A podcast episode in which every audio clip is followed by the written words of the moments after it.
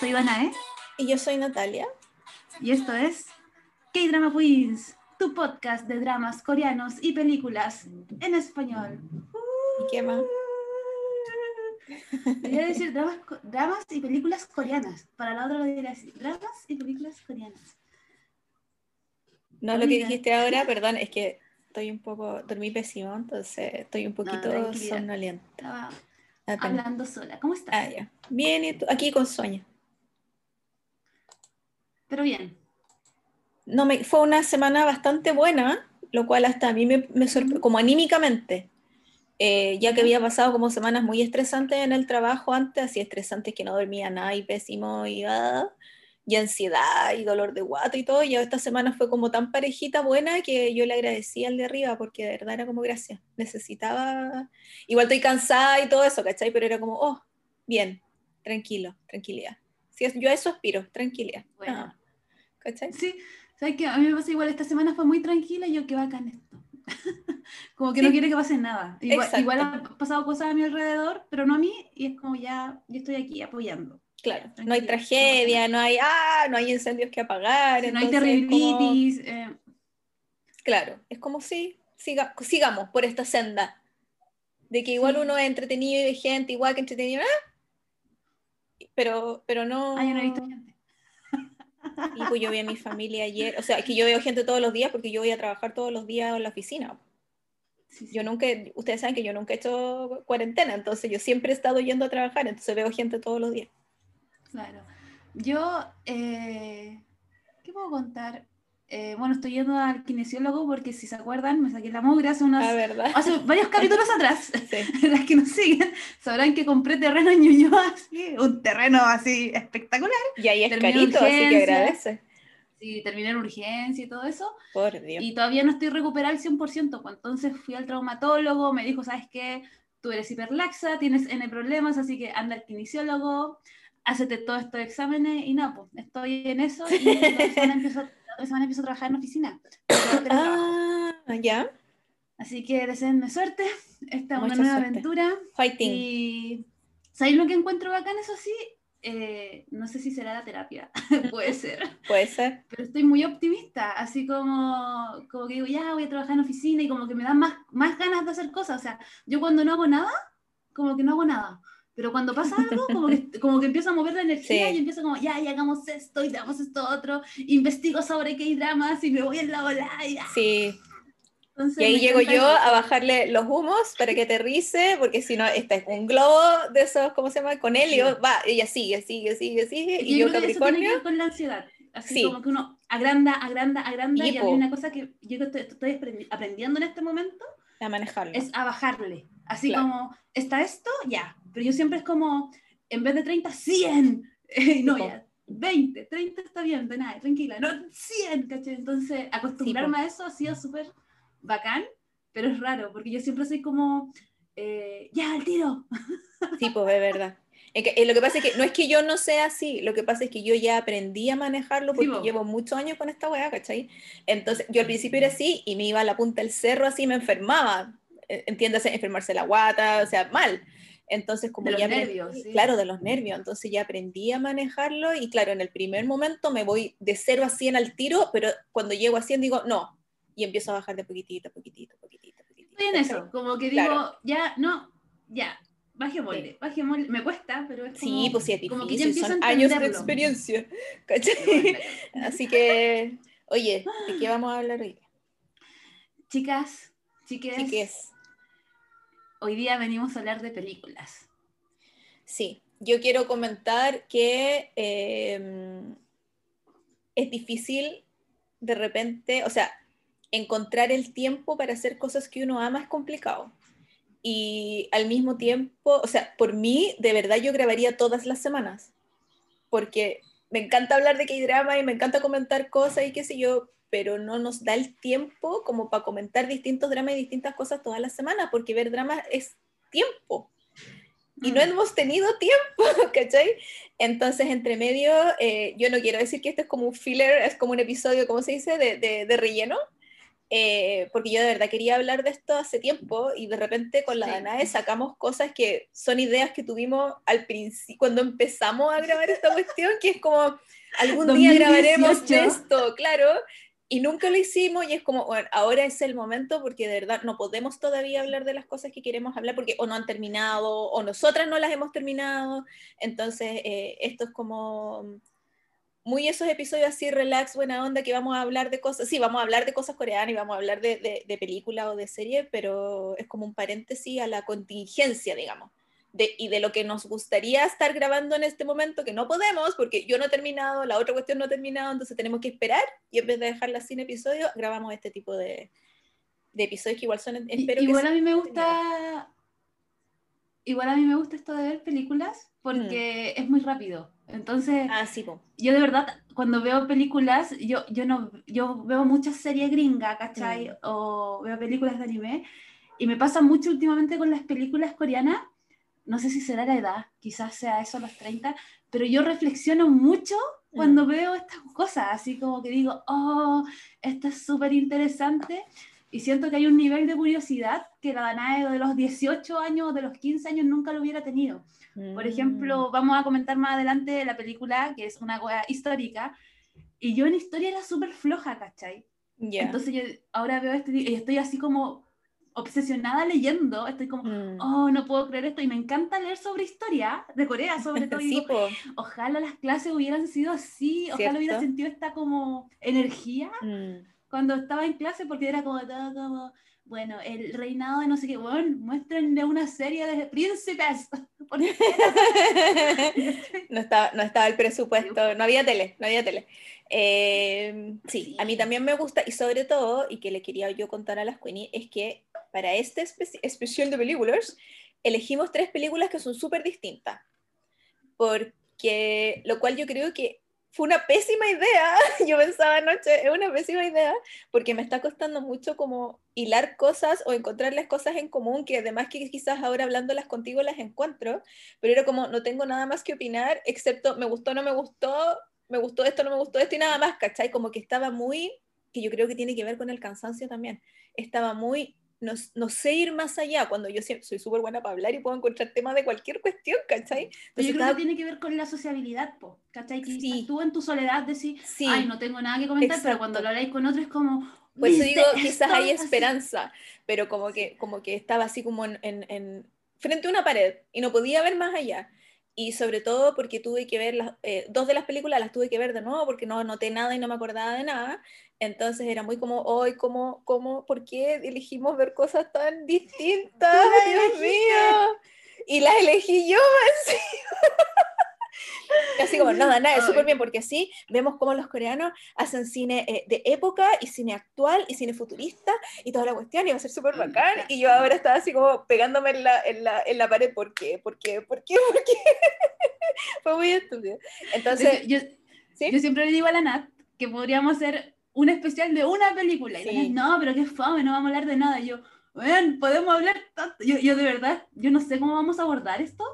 Es un desafío tremendo, sí. porque yo digo, "Eh, tengo tanto que decir. Ah, ya. Entonces, Resúmete, ah, resúmete. No, a mí sí. lo que me gustaría hacer, así haciendo pauta al aire, en algún momento anotar los minutos, como Queenie, si quieren escuchar sobre esta película, váyanse a este minuto, véanla y váyanse a este minuto porque, no sé, No ahí sé. vamos a ver. A mí me empezar, encantaría, me encantaría hacer eso siempre, pero, pero significa que lo tengo que escuchar de nuevo al tiro y yo como que siempre prefiero subirlo al tiro en vez de escucharlo de nuevo al tiro y porque ya, bueno, cansancio, lo siento, no tengo... Obvio, obvio, ¿no? ¿Qué quería hacer?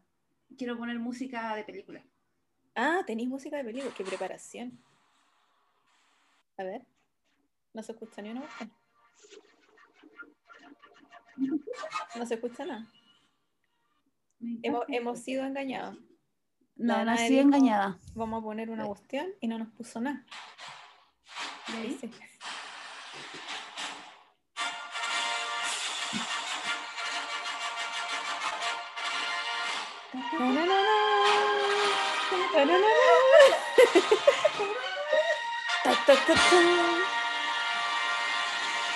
Yo ahí me imagino a Tom en el, en el cuestión así.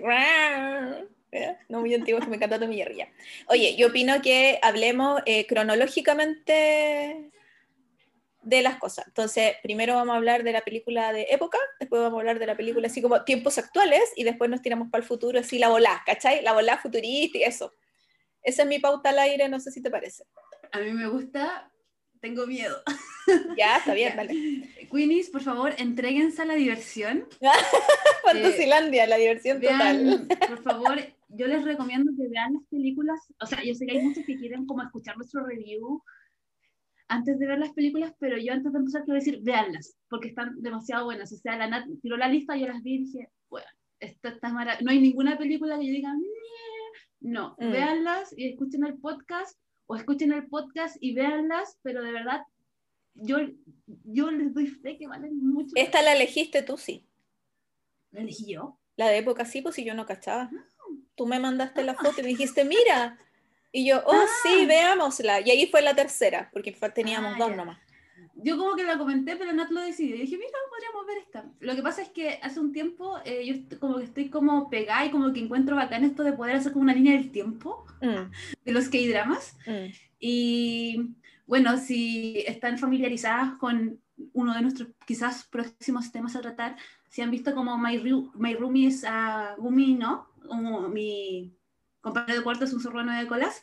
Eh, la protagonista, Hieri, es historiadora y ella estudia historia porque le gustan los K-dramas. Entonces, aquí hago el vínculo de que es muy interesante esto de ver K-dramas y vincularlos con la historia.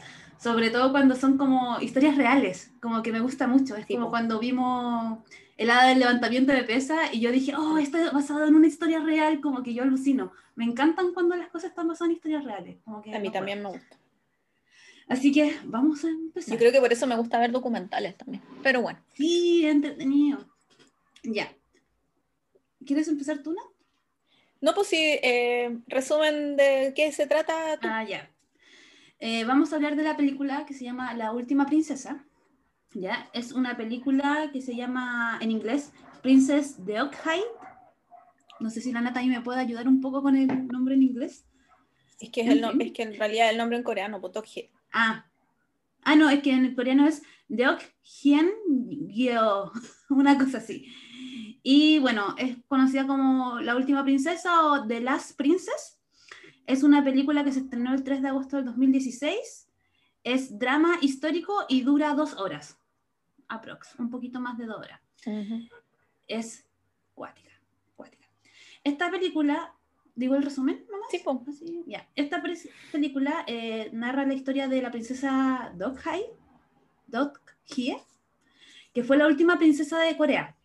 Eh, como ustedes sabrán, la última dinastía de Corea fue la de Joseon, ¿cachai? Y esta era la hija menor del emperador Goyeon. Eh, y, ella, y ella era hija de la concubina, ¿ya? Mm. ya que se había refugiado después de que mataran a la reina Min, que ese es otro drama. Hay otro drama de eso. Sí, po.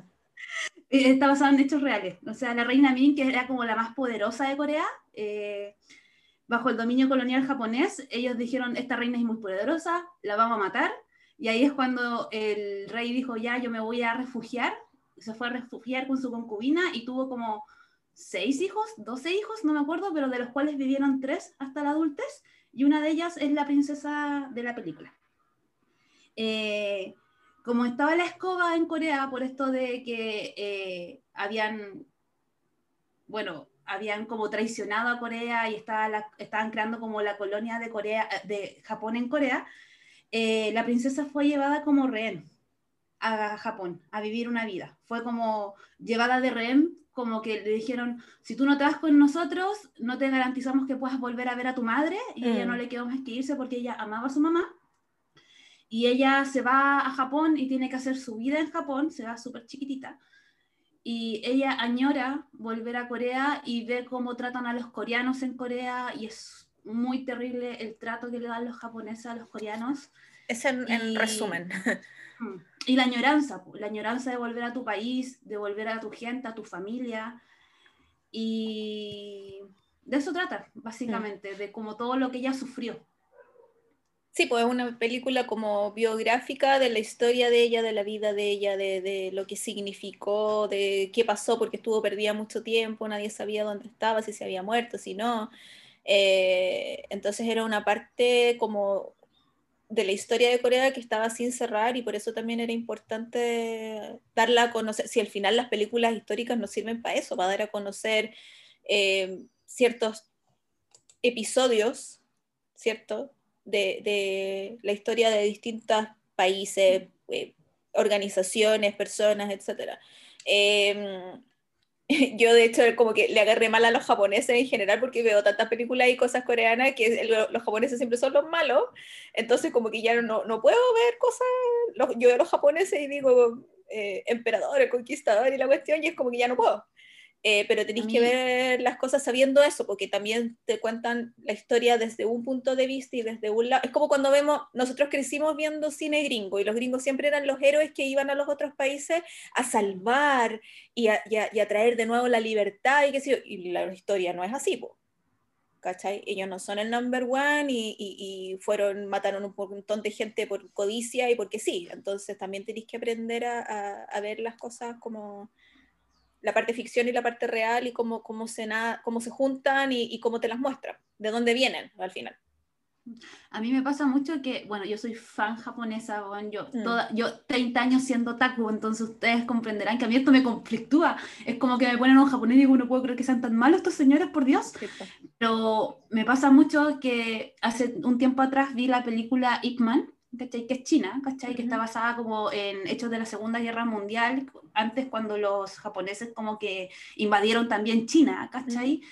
Y sabéis que es el mismo nivel de violencia, así como la interpretación es igual. Entonces yo, yo quedo así como, igual hay un rollo ahí cuático, o sea, igual los, los samuráis tampoco son de hace tantos años atrás, entonces yo nunca me he metido tanto en la historia de Japón, pero igual cualquier cosa que sea como de guerra, yo digo, ya esta gente como que los japoneses son súper nobles y todo eso, pero cuando veo como estos relatos que invadieron Corea, que invadieron China y causaron tanto dolor, eh, yo quedo así como mal, ¿cachai? Porque digo, no entiendo cómo un país que se jacta mundialmente de ser tan bueno, tan honrado, tan buenas personas, que no roban que esto, fueron capaces de hacerle tanto daño, ¿cachai? Y eso tiene que ver también con la historia, con los movimientos sociales pero no me deja de, generar eh, pena, ¿cachai? Porque es como, es como si yo avalara esa cultura, ¿cachai? Porque a mí me gustan ellos, ¿cachai? Y no es así, ¿cachai? Entonces, no sé, Japón, estoy decidiendo si sigo contigo o no. estoy decidiendo si vamos a continuar esta relación porque no me gusta. Nos vamos a dar un tiempo. sí, yo, yo, yo, creo que vamos a pensarlo. Eh, esta película es súper interesante. Eh, ya que si nos vamos, como, si a ustedes les gusta ver como dramas históricos, a mí hay dos cosas aquí que me, me emocionan mucho, que donde tú puedes ver, tú puedes ver esta película y paralelamente puedes ver Mr. Sunshine mm. y coinciden, ¿cachai? Y por otro lado, una cosa bien interesante como desde el mundo de los K-dramas, que a mí me encanta esa cosa, es que eh, está vinculado a esta película que yo siempre digo Splash Splash Love, que está mm. vinculada, porque se supone que la última dinastía, las de los Lee, los Ji, Lee, eh, está el cuarto rey que era Lee Du, ¿cachai? Que es el que interpretan en Splash Splash Love, que es el que creó la escritura, pues, ¿cachai? Entonces digo, ¡ah, qué emoción! Como que me encanta vincularlo de esa forma, ¿cachai? Eh, como que encuentro súper interesante, ¿cachai? Como va a la cultura coreana y dice, por ejemplo, en Chile, perdón, ando súper dispersa, pero es como, en Chile como que no tenemos eso, no tenemos esa cultura milenaria o esa historia como tan rica de hacer como series y poder hablar tanto de una dinastía o de unos, bueno, llevamos como 200 años en Latinoamérica, ¿cachai? No hay más historia para atrás, ¿cachai? En cambio, me parece demasiado enriquecedor cuando Corea hace cosas históricas porque tienen tanto de dónde agarrarse, mm. que es fascinante, ¿cachai? Y la historia de la princesa eh, a mí me gustó porque podía vincularla con otros K-dramas, podía vincularla como con otras películas que he visto, ¿cachai? Y aparte, eh, los actores eran todos secos, siento que a varios ya lo había visto en otros K-dramas, ¿cachai? Y mm. actuaban súper bien, ¿cachai? Como que sentía mucho dramatismo, de hecho en un momento era como que heavy que todo esto haya sido verdad, porque yo en un momento como que sentía que era como ficción, Y como que al final me puse a investigar y dije, oh, esto está basado, todo es real, ¿cachai? Todo, todo, todo, todos los sentires que nosotros tuvimos a lo largo de la película eran reales. Y yo, oh, qué heavy, ¿cachai? En un momento también se me hizo que esta princesa en algún momento cuando ella estaba en Corea, era como una especie de Lady Dipo, ¿cachai? Porque era la última, entonces como que todos la querían mucho, era un símbolo, y si bien fue una de las princesas como que fue olvidada en el tiempo porque como que simplemente desapareció, tiene que ver con un tema como de, de, de como de la patria, ¿cachai? El hecho de volver a tu tierra, el hecho de añorar tu tierra, tiene que ver mucho con lo que te quitan, con, como que ella no se fue por voluntad propia, ¿cachai? Entonces creo que cuando nosotros vemos gente que es desterrada y dicen, ah, pero se fueron, tuvieron una vida súper feliz, vivieron en otro lugar, no sé, porque hay gente que tiene esos diálogos, mm. ¿cachai? Uno dice, no, porque no es lo mismo que tú te vayas voluntariamente de un lugar a que a ti te lo exijan, a que a ti te amenacen con matarte a ti y a tu familia para que te vayas, ¿cachai? Entonces es un peso, ¿cachai? Entonces yo a lo largo de la serie como que se, me daba mucha pena la princesa, ¿cachai? Porque yo como que todo el rato ella estaba como con la mirada así como triste, ¿cachai? Mm. La actriz, ¿cachai?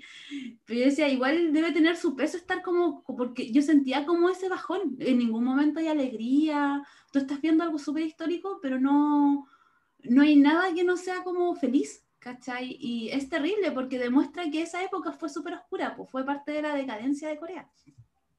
Es que ella además era como muy yo creo que lo que quedó más conmigo es que ella era alguien que se supone, entre comillas, tenía poder por ser de la... Re o sea, no cualquiera es princesa, princesa, pues de verdad, ¿cachai? Se supone que tienen algo de poder, algo de influencia en nada y en, en general ella no tenía nada, era cero, era un cero a la izquierda, no tenía poder, pero ni siquiera para decidir qué ponerse, literalmente, mm. qué vestir. Entonces, eh, como que yo, yo vi que su, su tristeza también venía con eso, del sentirse muy sin poder hacer, muy inútil, entre, no es esa la palabra, pero muy sin poder y sin agencia, sin nada. Es un títere que lo llevan de aquí para allá, de allá para acá y qué sé yo. Entonces yo decía, y pensar que ella tiene, debiese tener influencia, debiese tener poder y en realidad no tiene nada, que queda para el resto, ¿cachai? Que queda para sus súbditos, que queda para el, para el pueblo, que puede hacer la gente de las fábricas que las trataban mal y qué sé yo. Entonces, eh, yo sentía que, que eso era, o sea, pensando en que yo soy una persona autónoma, eh, moderna, feminista, que puedo darme a respetar quizás en algunos lugares, ella ni siquiera pudo optar a eso, porque la obligaron a irse, a dejar su tierra y qué sé yo. Cuando mm, yo he hablado con gente que vive hace mucho tiempo en otros países, punto tú, o exiliados de la dictadura y qué sé yo, y que siempre añoran volver a ver la cordillera y comer marraqueta, no es por una cuestión así de que, ay, qué gana de volver a mi casa, no, es un añoro de verdad de adentro, ¿cachai? De, de, de que a mí me quitaron esto y de un día para otro me tuve que ir por la razón que sea, eh, y gente que se fue después también por trabajo, por oportunidades, eh, para estudiar, qué sé yo. Eh, y, eso de, querer volver a ver tu tierra es, es, es arraigado y es súper fuerte. Em, y yo me imagino que para una niña que creció pensando que venía de una línea sanguínea eh, elegida por Dios, ¿cierto? Porque al final esos son los reyes. Sí. Em, elegida por Dios para gobernar o para cuidar del resto de su población en la tierra, eh, además ella se debe haber ido pensando en que abandonó a su gente, que la dejó tirada, botada, que la gente debe pensar que a ella no le importa. Entonces, son, eran como muchos sentimientos mala onda. Ando súper mal hoy día con, el, con las palabras, sorry chiquilla, pero es que de verdad me quedé dormido como a las tres y media. Em, pero no sé si me entienden la, idea de que quiero decir, que ella, además de que sí, la echaron y no podía volver, y era como, sí, quiero volver, quiero volver, quiero volver, además estaba ese sentimiento como de culpa, la frustración y un montón de cosas que sí iban mermando en su salud, y además como decía la Ana, yo también me puse a leer, alcancé a leer poquito, pero alcancé a leer como de su vida, y ella en realidad la, la, mm, la describían como una persona que era muy débil, que era muy callada, que era muy cuando ella nació, como era hija de la concubina, no era hija de la reina reina, no la reconocieron como princesa al principio. Entonces también esos años formativos, hasta que tuvo, no sé, 8 o 9 años, em, no la trataban de princesa, no tenía estatus real, era una niñita, era la bastarda. ¿cachai? Básicamente. Y después cuando le dieron el estatus real y le dieron el, el, el, el, nombre de princesa y qué sé yo, ahí recién ella pudo decir, ya sí, yo soy princesa. Entonces cuando tú creces de una forma y después te cambia la vida completamente de otra forma, yo creo que ella también nunca quiso imponer nada y nunca supo cómo, porque no le criaron así, ¿cachai? Eh, ella además tenía problemas eh, psicológicos, sufría, tenía como depresión, era sonámbula, eh, te, tuvo como quiebres mentales varias veces en su vida, antes de irse a Japón, de hecho, antes de dejar Corea. Entonces, esa parte no te la muestran en la película, como que después al final, obviamente vamos a hablar con spoilers aquí, pero y bueno, y aparte de una cuestión histórica, al final en la película te muestran que ella está como en un hospital psiquiátrico. Yo decía, ¿la metieron ahí o se metió ella así como como que la obligaron, yo pensaba que la habían metido así como ya no hayamos qué más hacer con esta señora, escondámosla en alguna parte y la escondieron ahí. Eso pensé yo, que es lo que le pasaba a la familia real, que le pasó a, miembros de la familia real inglesa, eh, con primas que tenían eh, deficiencias mentales, no sé si se dice deficiencias mentales, perdón, eh, y las metían a, estos hogares y para esconderlas, para que no salieran en ninguna parte y nadie supiera que la línea real estaba manchada, entre comillas, con gente que tenía problemas de cognitivos, de, personalidad o eran del espectro autista, ¿cachai? Entonces yo, como yo había visto ese documental de los Windsor, pensé que podía ser algo parecido. Y leyendo sobre eso, no, pues ella sí había tenido, o sea, quizás estaba en el hospital psiquiátrico porque lo necesitaba. Tenía demencia mm, precoz, y la, la, la, diagnosticaron como con demencia precoz como a los 30 años, entonces era como muy, era una persona muy inestable, eh, lo cual debe haber hecho su estadía en Japón harto más triste, harto más terrible, harto más así como ya es la vida que me tocó vivir, entonces qué penca, po, qué fome. Mm. Es como un drama, súper drama. Sí, o sea, en la misma película, ya la Nat dijo que iba a con spoiler, como que se habla de que ella trató de suicidarse como varias veces. 15 veces. 15 veces, pero quizás incluso fueron más, ¿cachai?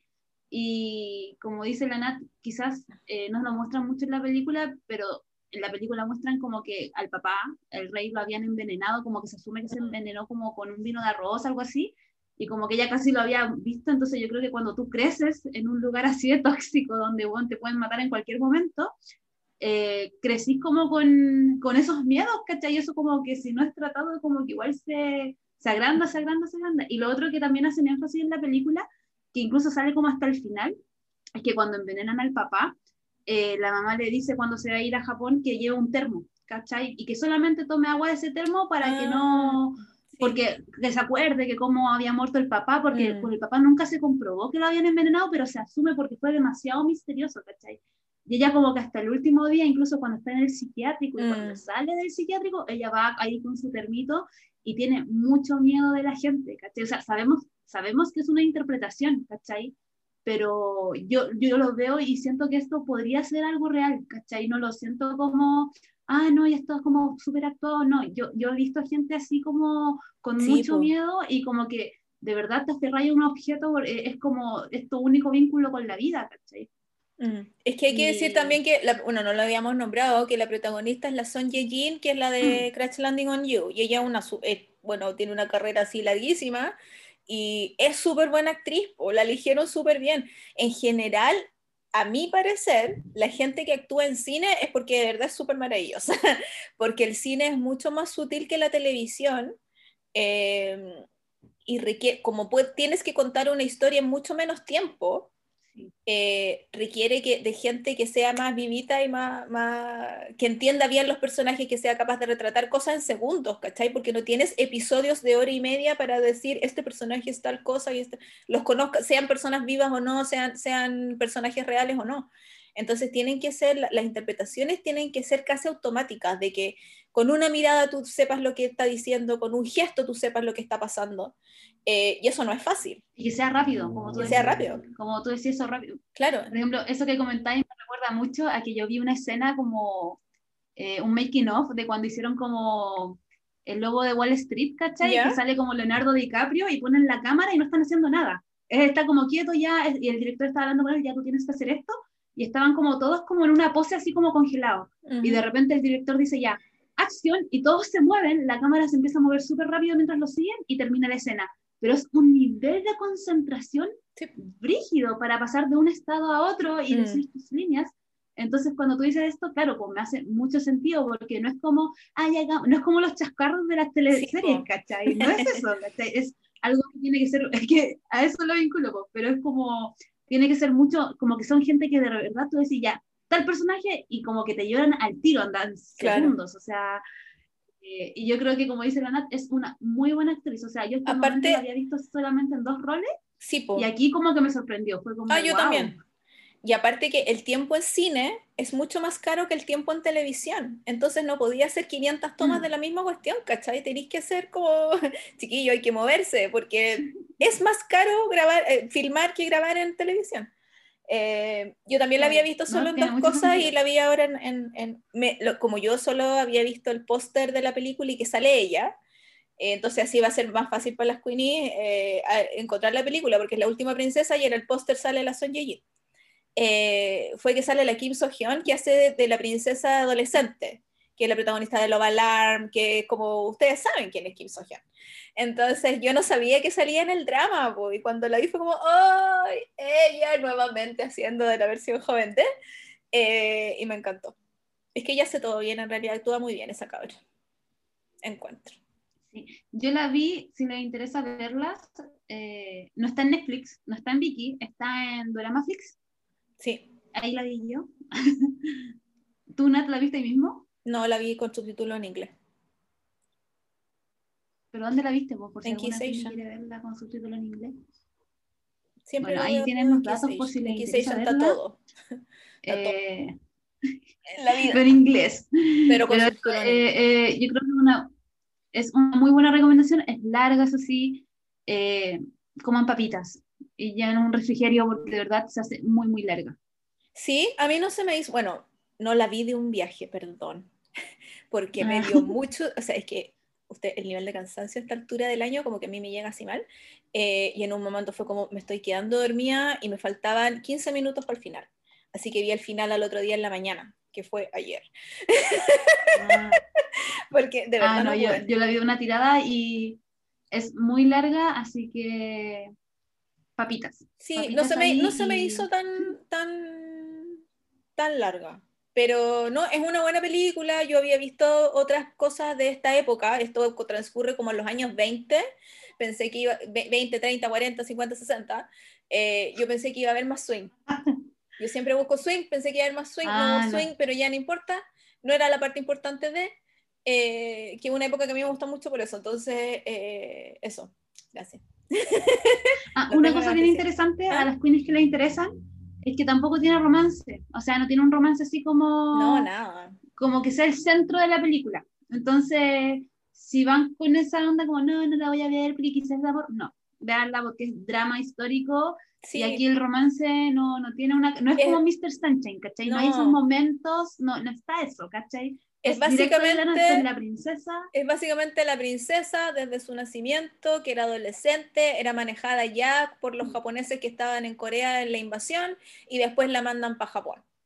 Y hay un tipo que intenta que vuelva a Corea y ella está en Japón.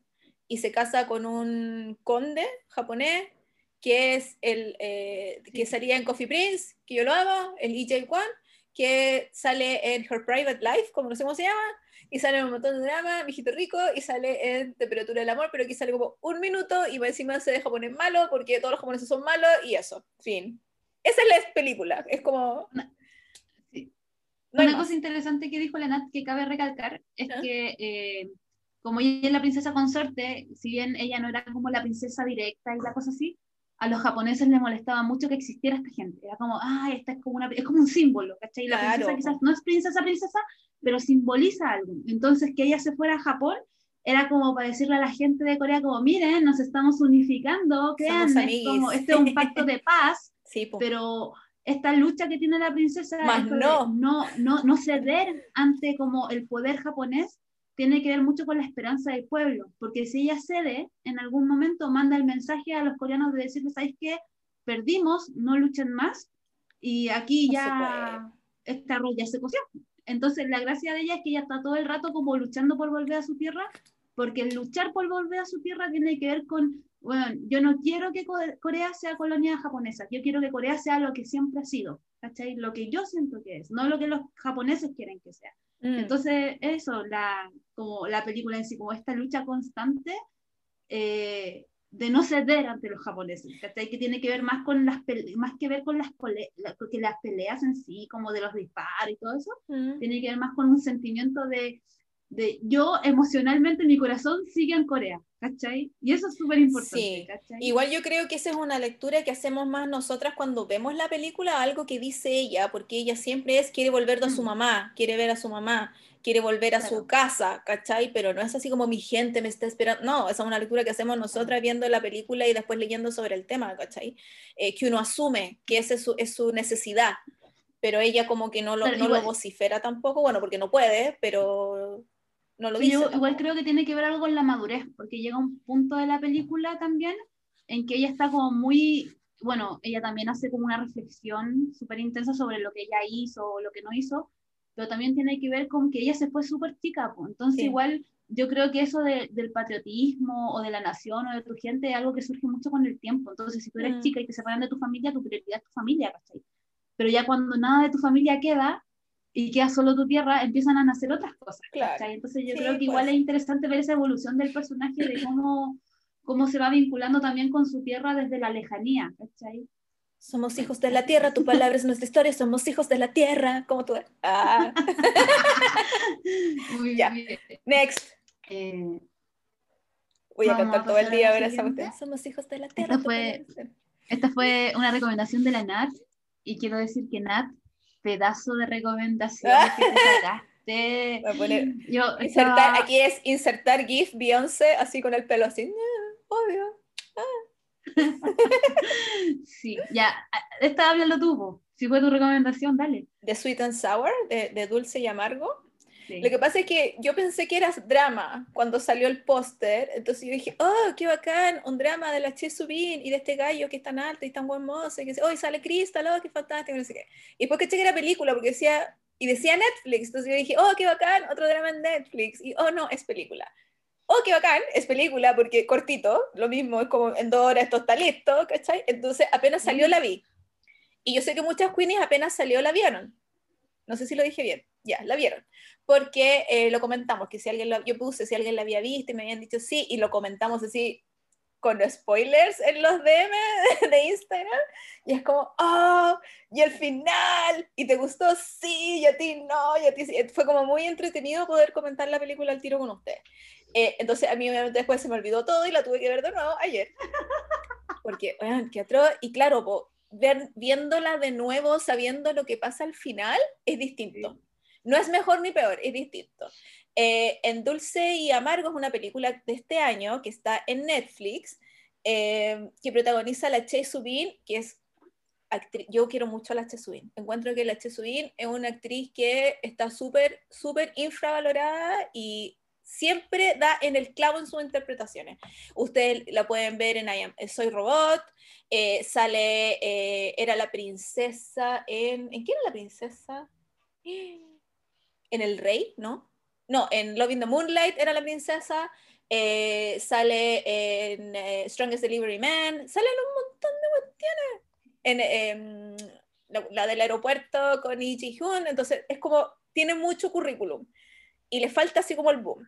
Y su coprotagonista es eh, Yankee Young, que es el del zorro de las nueve colas, que es el eh, que terminó recién Me Roommate mi hijo. Y además sale Crystal, ex FX, que ha estado haciendo película y ahora estrenó drama nuevo eh, con Jin Yang de eh, B184. Y, o sea, pura gente con, súper conocida, así como...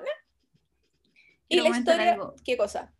Bueno, no sabía que eran el mismo, estoy de paloyo, quiero llorar. Ya, pero Danae, sí, como no es la misma cara, hello. No, no, no me di Es que se ve tan distinto. Se ve muy distinto. No, yo, no, he visto la, yo no he visto el drama, así que no sé. Eh, me muero.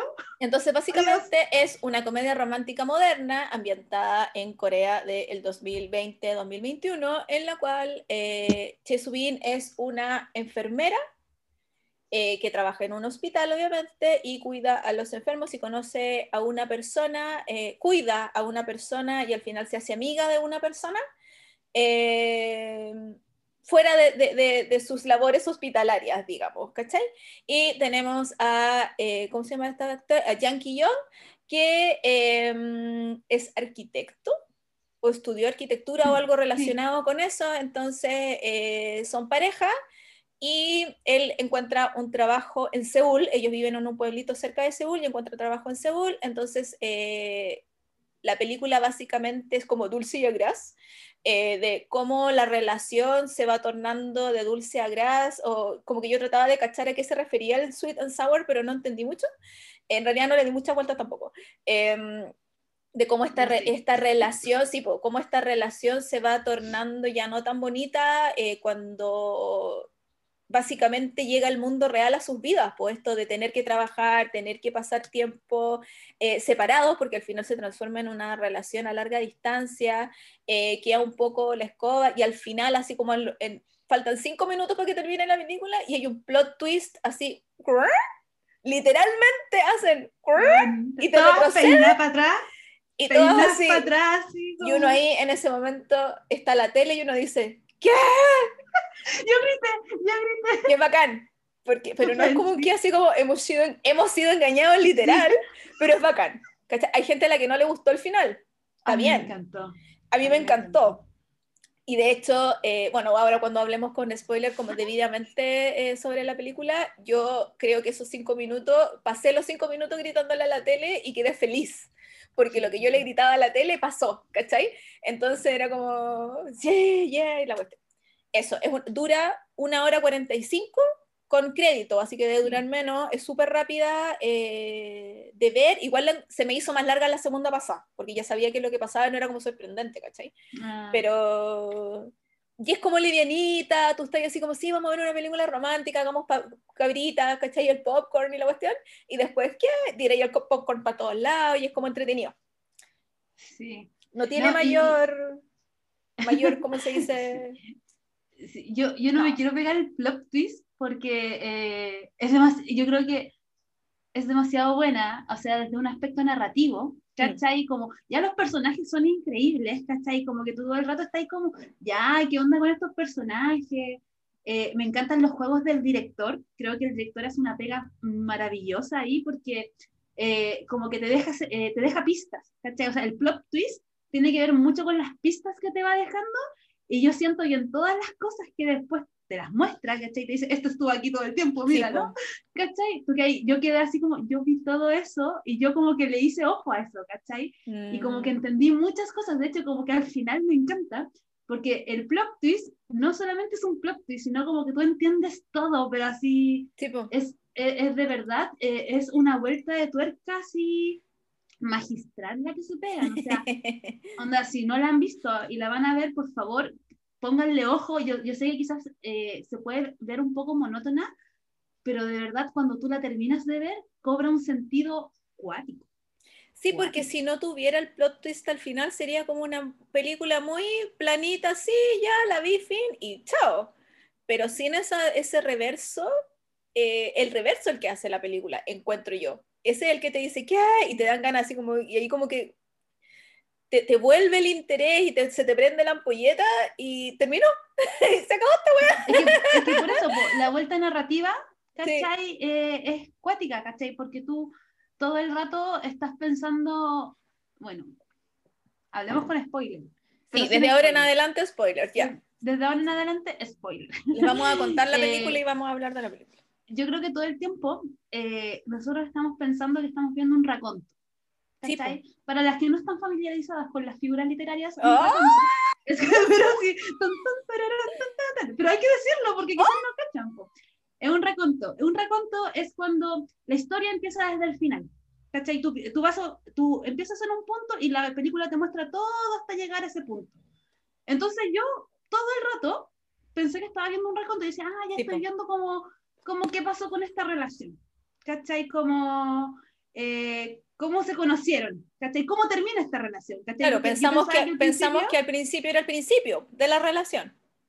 No, no, no, yo pensé que, ah, sí, pues yo pensé que el principio era el final, pues, No sé cómo explicarle que era el final, era el principio de la relación, pero no iban a mostrar todo lo que pasó en esa relación hasta llegar a ese punto. Ah, nada que ver, yo no pensé eso.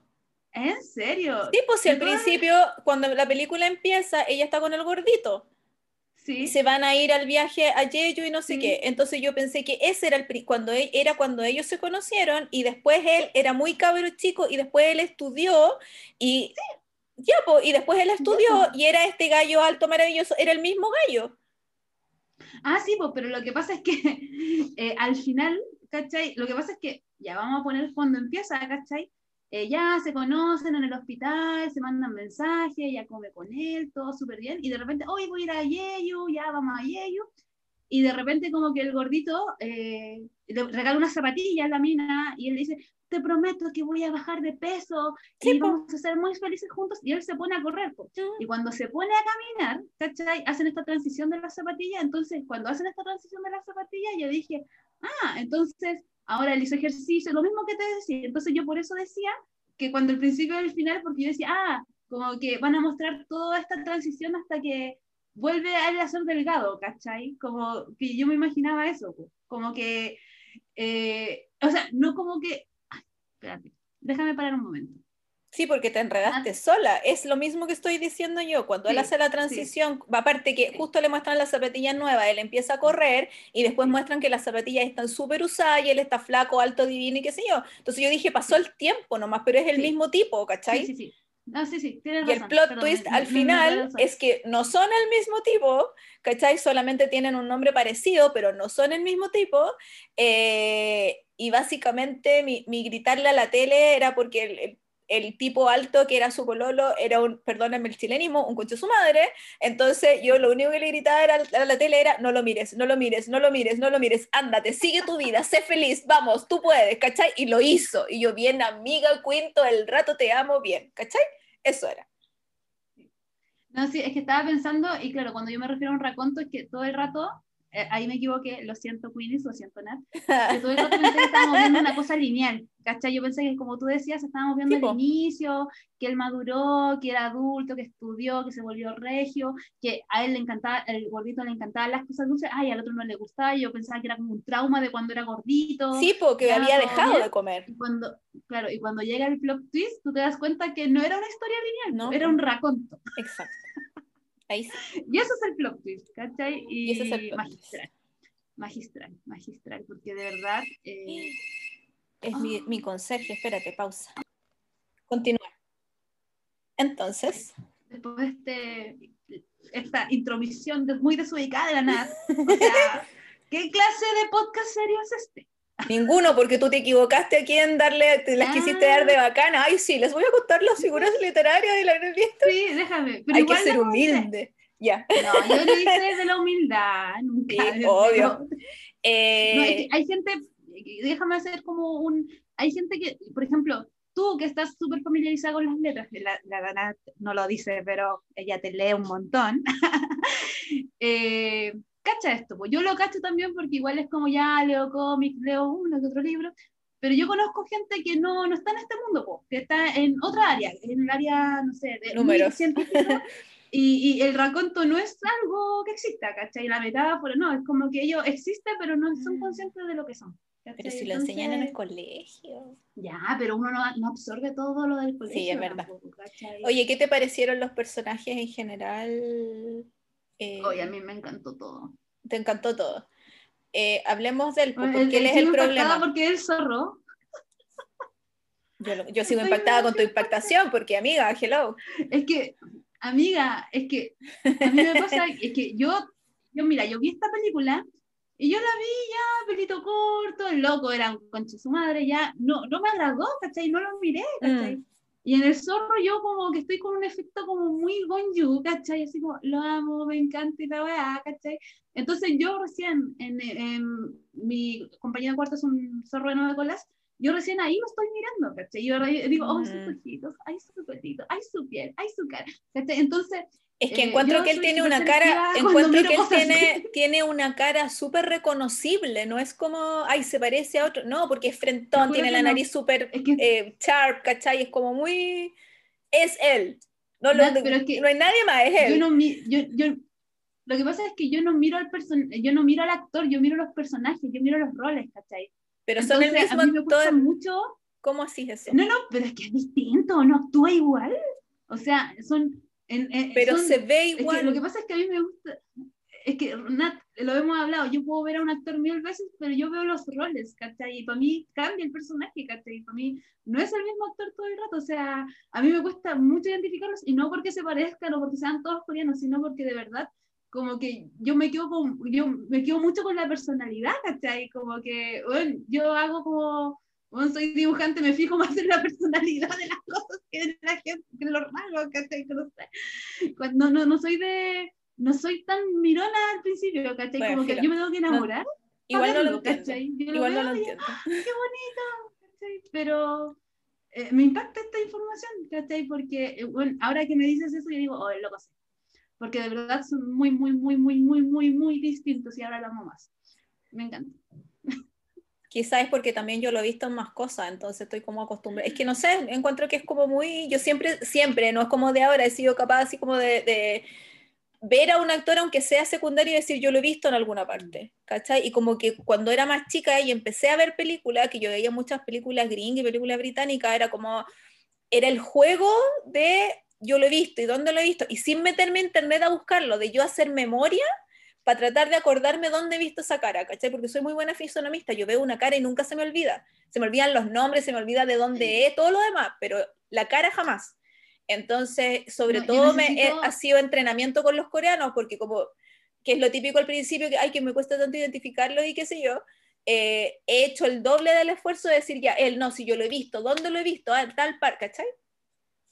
No, pero a mí no me pasa solamente con los coreanos, a mí me pasa con todo. Sí, no, sí entiendo esa parte. Bueno, a mí, te juro, a mí me ha pasado, sí, Queenies, por favor, no crean que yo como que soy racista, pero a mí me ha pasado que yo voy a un evento y de repente alguien me queda mirando mucho rato.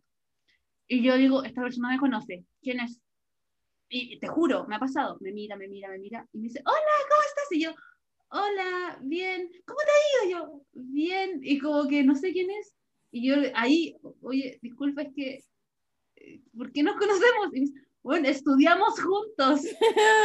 y yo así como... Bueno, este es el episodio en el que descubrimos que Dana es una pésima persona. Eh, fin. No, no, es que si yo no hablo directamente con... Es que yo no me fijo, ¿cachai? Yo soy súper... Ya, siento. Eh, no me fijo, ¿cachai? No... Como que... No me fijo, ¿cachai? De repente, mi, mi hermana, por ejemplo, eh, mi hermana, por ejemplo, cuando ve a una persona, la mira de pie a cabeza y mi hermana, mi hermana es veterinaria, pero igual tiene como, le pega un poco a la medicina humana y dice, está cojeando, ¿te pasa esto? ¿Qué te pasa ahí? Como que lo mira mucho, ¿cachai? Y como que cacha mucho a la gente. Yo no, como que yo miro y listo y me enfoco en otra cosa, pero yo lo recuerdo caras, ¿cachai? Yo voy caminando por la calle, te veo nada y no te voy a reconocer, probablemente, ¿cachai? O, si te cambié confirmado voy a nuevamente que Dana es una pésima persona. Eh, porque es que como que esa rotería de no, no salvar a la gente. No lo hago a propósito. Al tema, por favor, gracias. Ya. Porque nos hemos alargado muchísimo con, con tus problemas mentales. Pero no me y de personalidad. Eh, hemos dicho las dos que este gallo era una mierda. ¿Sabes qué? Lo que pasó que igual estuve como toda la película esperando que él se redimiera en algún momento o eh, esperando que él en realidad la cagara así como 100% para tener razones para odiarlo. Porque él, él, es como si ya se fue, eh, eh, es una oportunidad que le dieron, que no tomaría una oportunidad en la capital del país, tú vas a trabajar a otro lado, que sí, es peludo esto de ir para allá, para acá todos los días, cansa, porque el tráfico para salir y entrar a Seúl es legendario, que es pésimo pero no hace nada, pero él no, no, no, no, le pone el gorro al tiro, no, como que nada es tangible de que tú digas, y este huevo no es una mierda, por favor termina con él, ¿cachai? Em, me pasa que siento que él era un tipo muy como que los demás le llevaban la vida, como que él nunca decidía por sí mismo y por eso le pasa lo que le pasa, porque el jefe le dice, te voy a mandar a trabajar allá, ah, ya, sí, ok, va. Ella le dice, vas a venir ahora el fin de semana, venir, sí, sí, voy a ir, no sé qué, ya. Eh, la otra chica le dice, quédate a trabajar hasta más tarde porque no hemos avanzado nada, bueno, ya me quedo, ¿cachai? Pero le faltaba poder de decisión, le faltaba poder de decir, ya, yo quiero esto y voy a hacer esto y fin. Porque al final, cuando se da cuenta, no sé si se da cuenta porque ella al final, eh, eh, la, la subir se va a ir con otro gallo al, al, al, al viaje, o porque va a ir sola o porque no va a ir con él, es el momento en que él dice, chuta, parece que en realidad la cagué y tengo que ir a recuperarla y por eso corre al aeropuerto con el anillo y va, ¿cachai? Ah, yo me pasé otro rollo. Es que es como, es que no es, no es un rollo, es como que estoy intentando descifrar de por qué él es como es, por qué las cosas que le pasan le pasaron, ¿cachai? O sea, yo al final, cuando él va al aeropuerto, yo pensé que él había visto que ella no había cancelado el viaje y era como una oportunidad para volver. Yo pensé que para él era como, ah, pero todavía ella me quiere, quizás ella piensa que vamos a ir juntos, ¿cachai? Entonces yo creo que él llevaba el anillo pensando de que era como, es como esta gente que se separa, no sé, oye, vamos a terminar cuatro meses y después nos vamos a juntar el primero de mayo en, afuera de la iglesia y si los dos llegamos es porque aún queremos salvar la relación, ¿cachai? Yo me pasé ese rollo con ella, ¿cachai? Entonces, como que asumí que él iba por eso, porque él pensaba que todavía ella como que tenía la añoranza de que se iban a encontrar y iban a ir a Yeyu porque era una promesa, ¿cachai? Es que, uno, es, que es, es una opción, pero yo también decía, quizás es eso, pero quizás también es esto de que él vio que ella va a ir sola igual, porque ya si no lo canceló, va a ir igual, sola, porque yo creo que él nunca se imaginó que iba a ir con alguien más o con un hombre, ¿cachai? Entonces él va desesperado a decir, chuta, parece que ella en realidad es lo que yo quiero y por eso va con el anillo, pero es el único momento en que toma una decisión de decir, ya, necesito esto, de verdad, consciente, y, y la caga porque ya es demasiado tarde nomás, ¿cachai? Porque ya la cagó, porque ya, ya, ya la dejó sola en el momento en que él no la debería haber dejado sola, si después incluso él como que retrocede y dice, así como, ¿cuándo la cagué? Cuando no puse la, la, ampolleta, cuando tomé el otro, el otro trabajo, cuando ese día en la mañana me fui y la dejé sola y siempre el otro tiene la culpa. Por eso yo pienso que es un gallo que en realidad no toma decisiones, es para eso, porque siempre ella tenía la culpa de todo que ella lo retaba, que no sé qué, que ella no pensaba que él había hecho el sacrificio de, manejar, no sé, dos, tres horas para ir a verla, ¿cachai? En, en, en, el trabajo, pucha, los otros no tenían la, tenían la culpa porque no elegían el proyecto que él había trabajado tan duro. Después, al final, eh, el jefe, el que lo mandó a trabajar a Seúl es el que tiene la culpa porque con eso comenzó todo, pero nunca es él. Nunca él tiene la responsabilidad. Y yo por eso digo que es un concha su madre, porque es como loco, sería adulto no eres un cabrón chico, eres un, eres un, adulto y tenías una relación por algo y ni siquiera estaba como, bueno, obviamente no estaba preparado porque fue una sorpresa con ser papá, ¿cachai? Eh, no le dijo nada, fue a botar la basura, ni siquiera un, hoy sí, qué bueno, un, hoy quieres conversar el tema, nada, es como si ya, ahora sí te voy a empezar a hacer caso, es como, amiga, qué bueno que saliste de ahí y vaya a tener que criar dos hijos por siempre, ¿cachai? Es como, no sé, yo, yo estuve toda la película preguntándome cuál, cuál, es, cuál es tu idea, amigo. ¿Cuál? ¿Por qué? o, sea, a mí me pasaba que, bueno, yo insisto, yo no miro tanto a la gente. Eh, a mí me pasaba que yo era como que miraba mucho como este declive de la relación, ¿cachai? Como que yo veía esto y veía que él no hacía algo y yo como, no, estos van a terminar. Todo el rato estaba como, estos van a terminar, esto, esto es como una intensidad de amor que se va perdiendo en el tiempo y yo estaba esperando como el momento de quiebre final cuando ya dijera, ¿sabéis qué? Chao. Chao. ¿Cachai? Como que yo estaba esperando eso porque el tipo era como, como que me pasaba mucho, que siento que al principio era como, ah, sí, me voy a ir a trabajar y me compré un autito y como que le ponía ganas y como que en un momento como que hacen eh, algo súper significativo que es como el primer día que él va como en el auto y mm. está en el taco y ve a gente que se está como arreglando ahí mismo, que se está como, y él los critica, así, ay, ¿por qué no se levantaron más temprano? ¿Por qué no se vistieron en su casa? Y después él cae lo mismo. Entonces yo pensaba que igual esto era una crítica más hacia, hacia la rutina, hacia las exigencias de la vida adulta, ¿cachai? Y, claro, el loco era un irresponsable, un engaño así, pero yo lo asociaba igual a su inmadurez, ¿cachai? Y en ningún momento decía, ay, pobrecito él, pero era como, amiga, por favor, no, no lo sigáis intentando con este weón porque ya esperar algo de él era como, bueno, no, te cambia la luz, como, amiga, yo sé que tú no lo podías hacer tú misma, que eras muy chiquitita, lo entiendo, pero ni lo más mínimo él podía hacer, ya sabéis qué filo. Y creo que ahí habían como muchos problemas de comunicación y sabéis que este loco no, ¿cachai? Y cuando ya se mete con la, con la, con la compañera, y está, ya, este loco ya, chao, sabéis que olvida, y no, no, como, como que de hecho eh, me gustó que el loco como que no lo tomaran en serio. ¿Cachai? Porque más lo que se esforzaron, eh, como eran como los practicantes, se esforzaron tanto, eh, llevaron el proyecto y de repente el tipo le dice, oye, y si, porque él le pide como matrimonio, una cosa como que vivan juntos, algo así, y la tipo le dice, eh, no, yo me voy a estudiar a Estados Unidos, ¿qué te pasa? ¿cachai? Entonces el loco era súper dependiente, ¿cachai? como tú decís, como que era muy, muy responsable y decía, ¿sabes qué? Qué bueno que la mina que, incluso que es tu amante, no te tome en serio. Me encanta esa cosa, ¿cachai? Porque te falta a ti eso, ¿cachai? Y lo comprobé incluso al final, cuando él se da cuenta de que la loca está con otro, ¿cachai? Que se va a ir con otro, y él dice como zorra, así como, mm. yo dije, ah, weón. Es de eso como, que yo todo el rato sentía que entendía la galla, sentía que la entendía demasiado, era como, esto está muriendo y todo eso, y ella es mala onda por enamorarse de otro cuando tú la dejaste sola. Es que ese es el punto, eso es lo que yo tenía miedo, entre comillas, durante toda la película, en que ella, en que dijeran o hicieran creer o te hicieran pensar que la culpa era de ella, o que, o que es porque ella eh, lo único que hacía era pedirle que hiciera cosas en la casa, ¿cachai?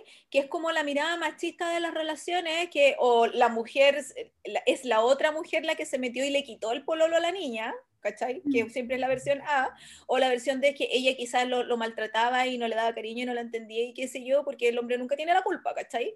Mm. Entonces me encantó ver que no, porque tú lo estás viendo y como lo analices, él es el responsable, pues. Porque aunque no se haya metido con la otra mina hasta después de que ya, o sea, incluso cuando le dijo el nombre de la otra galla, eh, todavía no se había metido con ella ni nada, lo hace después, eh, pero en su mente ya no está en la relación, ¿cachai? En su mente él ya, él ya se salió, ya no está. Sí, a mí, yo no sé si esta mirada la tenemos nosotros porque somos mujeres, ¿cachai? Pero me encantaría, por, por favor, si hay algún auditor, a un radio escucha, que es como, eh, hombre cis, por decir algo, claro. eh, coméntenos qué opinan, porque de verdad yo no sé si, por ejemplo, yo lo veo y digo, un hombre, claro que pensaría eso, quizás sí, pero yo decía, amiga, yo te apaño. Como que me encantaría saber qué opina un hombre de esto, ¿cachai? Como, como si habrá visto lo mismo que nosotras vemos, ¿cachai? A mí sí me interesa, ¿cachai? Porque siento que igual como esta película tiene como estos dos tiempos que surgen, me mm. pregunto si hay como dos públicos objetivos, ¿cachai? Quizás como una mujer se fija más en esas cosas, porque son cosas importantes para una, ¿cachai? Pero me pregunto si para el hombre como que quizás se fijan más en cómo actúa la mujer y quizás para ellos no, es que ella tuvo la culpa. Es como la gente que ve eh, Historia de un matrimonio, ¿cachai? Mm. Que también hubo como un, un debate súper polémico en esto, ¿cachai? que era hombres versus mujeres, me pregunto si esta película como que aborda algo así, como que si hay alguna como opinión distinta dependiendo del género. Por eso ¿Los hombres ven este tipo de películas? ¿Los hombres ven comedias románticas? Los únicos hombres que yo conozco, los únicos hombres que yo conozco que ven comedias románticas son gays. Ah, no, yo conozco hombres que sí, así que yo sé que hay gente, varón. Dile a uno de esos que la vea y que te dé su. Dani, Dani. Eh, Porque yo no conozco. Sí, es una tarea, o sea, quizás alguna Queenie tiene alguna pareja que le guste ver esto, y quizás él tiene una opinión. Bueno, por favor, escríbanos qué opinó su pareja de esta película, porque de verdad a mí me intriga, me da curiosidad, ¿cachai? Desde, desde que soy mujer me intriga saber la opinión de un hombre sobre esto. a mí no me interesa. Em,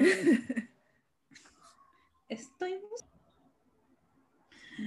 Sí, no sé si, Nat, ¿tú tienes algo más que comentar? No. ¿No?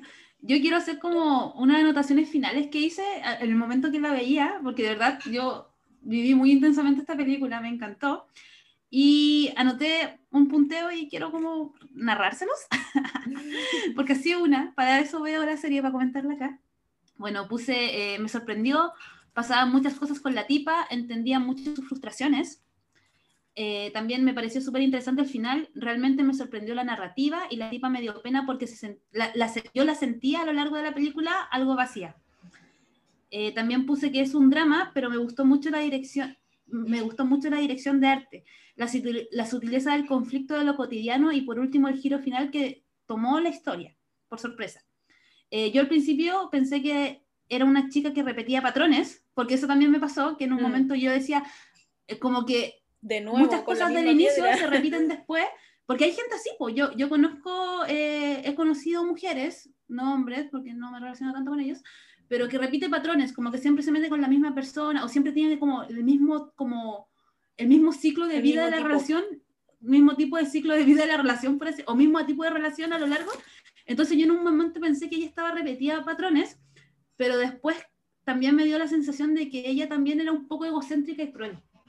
¿Cachai? Dentro de todo. O sea, aquí lo que más me parece interesante de esta película es que no sentía que hubiera alguien malo real. Sentía que eran como personas haciendo sus roles y tú podías decir, ah, esto es malo, esto es bueno, ¿cachai? Pero podíais sacar al limpio varias cosas de ambos, ¿cachai? Entonces como que eh, no sentía que hubiera un villano, ¿cachai? No sentía que aquí el amante era el villano, el loco era el villano, la tipa era el- No sentía que eran personas coexistiendo que tomaban decisiones, en algunos casos muy malas decisiones, o no tomaban decisiones y la vida se hacía cargo, ¿cachai? que son como Entonces era po. interesante.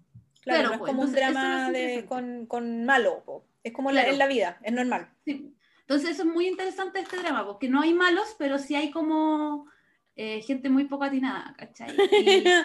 Y, yo, ya la, yo la veía a la tipa, ahora haciendo memoria de mis apuntes, y yo decía, ya, la entiendo y todo eso, pero igual siento que es un poco egocéntrica, ¿cachai? Como que a ratos me dejaba como esos guiños, ¿cachai? Como que igual la sentía medio extraña. Eso. Como en que yo no entiendo que la encontré egocéntrica.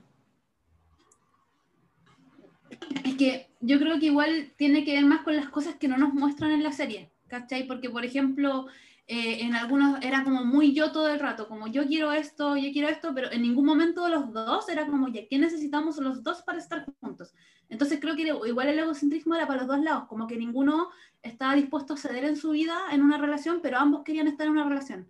Pero cuando tú quieres estar en una relación tienes que preguntarte qué quieres de la otra persona y también la otra persona tiene que entender si quiere dártelo también, pues, ¿cachai?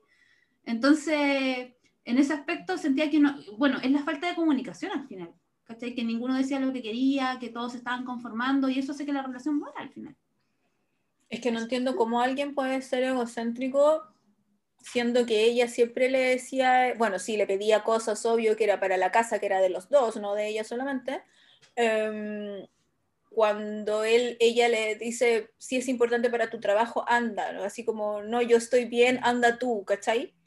Eso significa que ella está cediendo y está diciendo, sí, entiendo que tu trabajo y lo que tú tienes que hacer es importante, no es necesario que te quedes, o sea, está siendo súper,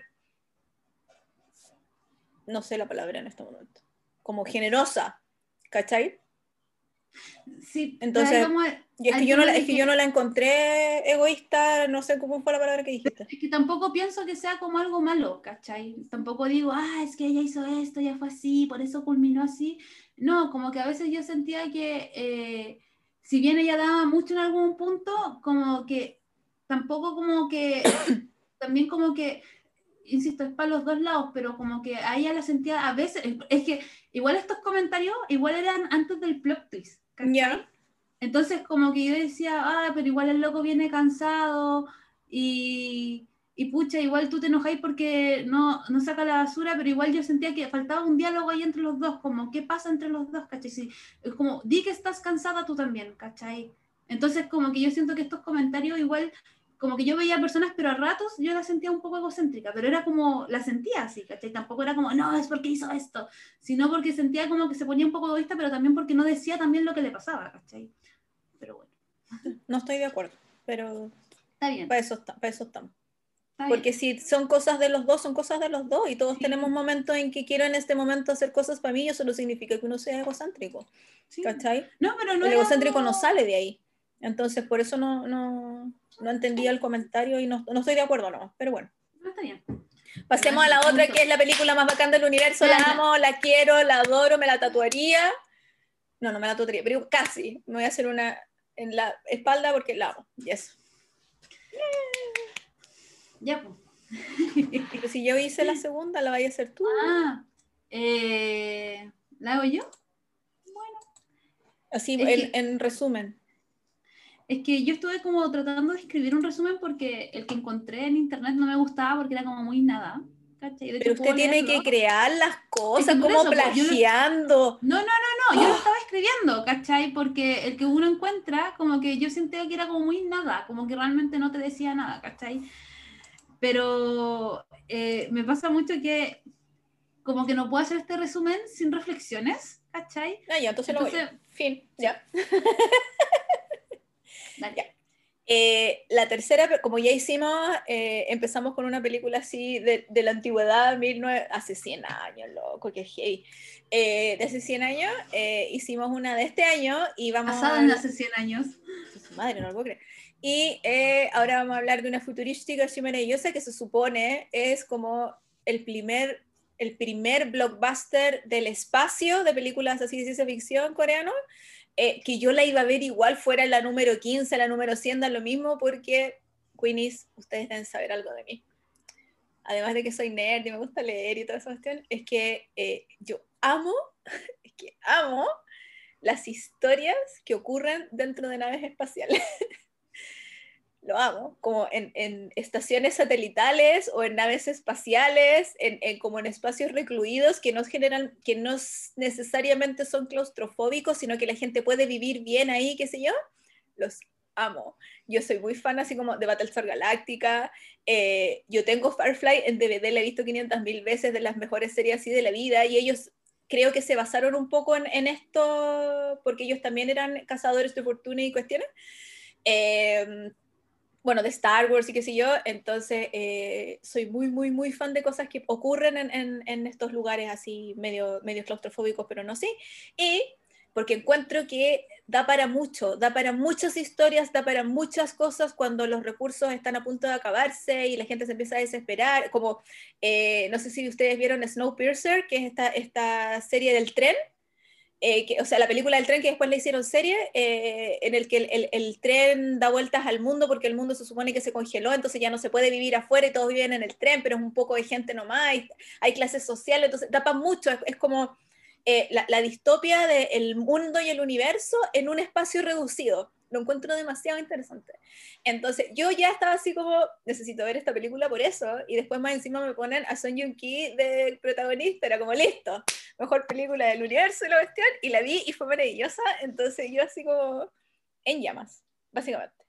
Realmente, sí. Vamos a hablar de una película futurista que se llama... Yo quiero comentar algo solamente para que no hable todo el rato. ¿Sí? Eh, se mueren la cara de la Nat cuando habla de esto, porque de verdad es un nivel de emoción que es como solamente se le ha visto cuando habla de EXO.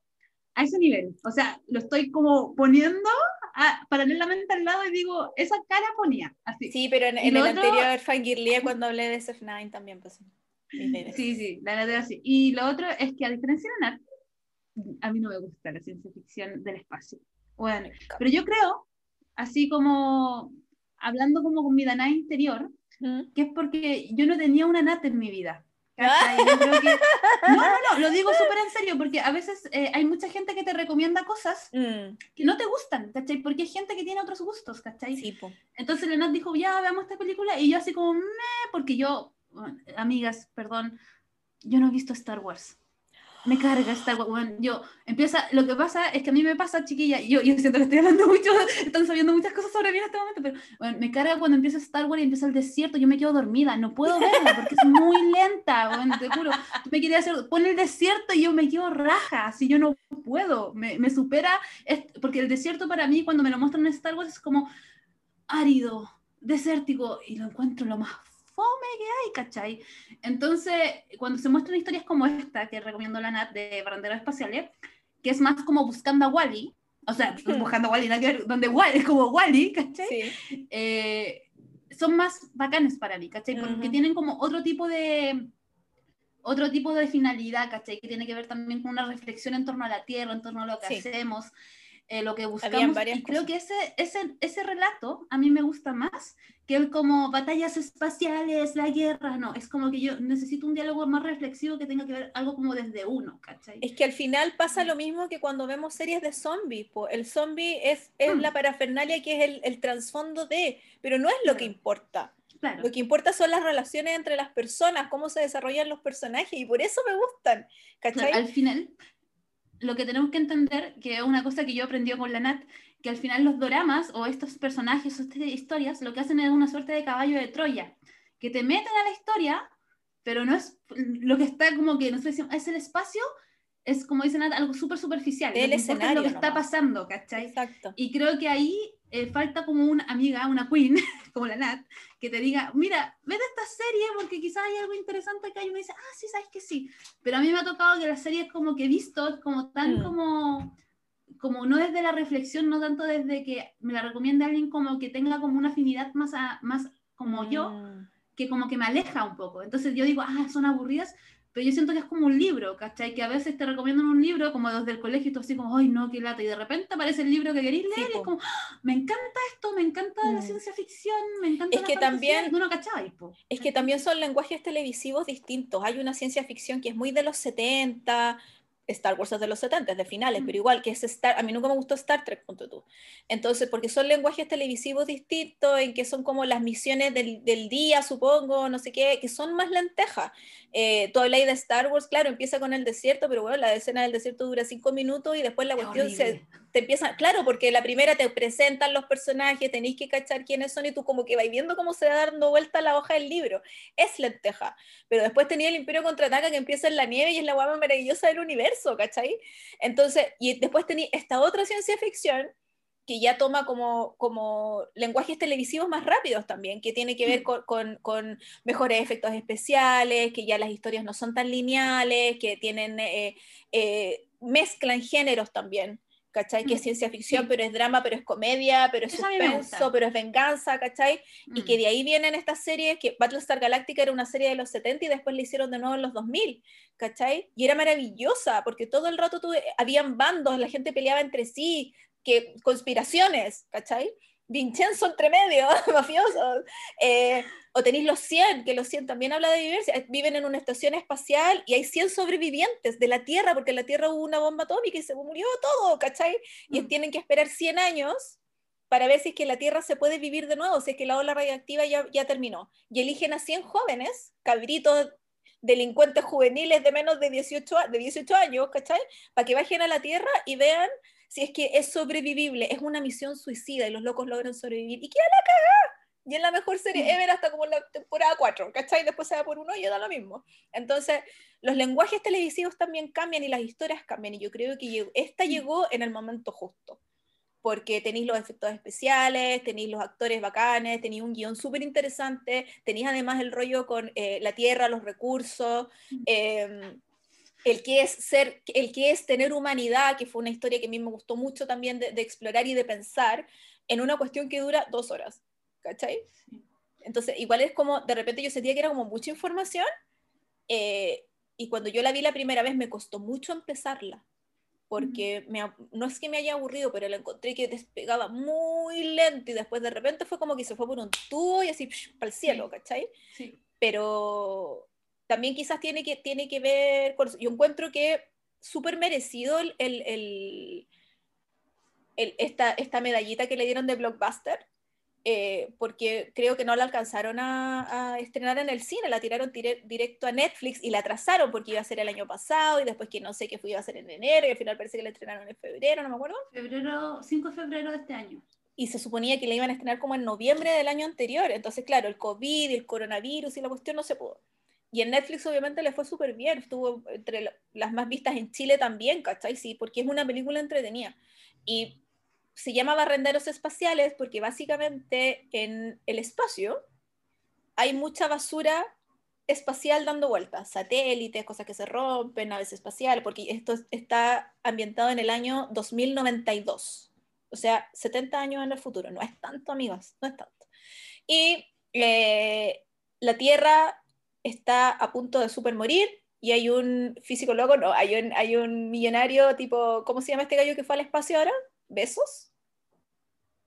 No sé, el weón de Amazon, que fue al espacio ahora, hay un loco que es como así, muy millonario y tiene mucha plata y qué sé yo, y él eh, hizo una colonia, con su empresa hizo una colonia planetaria donde todo es verde y es bonito y qué sé yo, pero no todos pueden acceder a eso, obviamente acceden los que tienen más plata. Entonces, eh, hay gente que necesita sobrevivir, y no tienen estatus de ciudadano de este lugar, obviamente.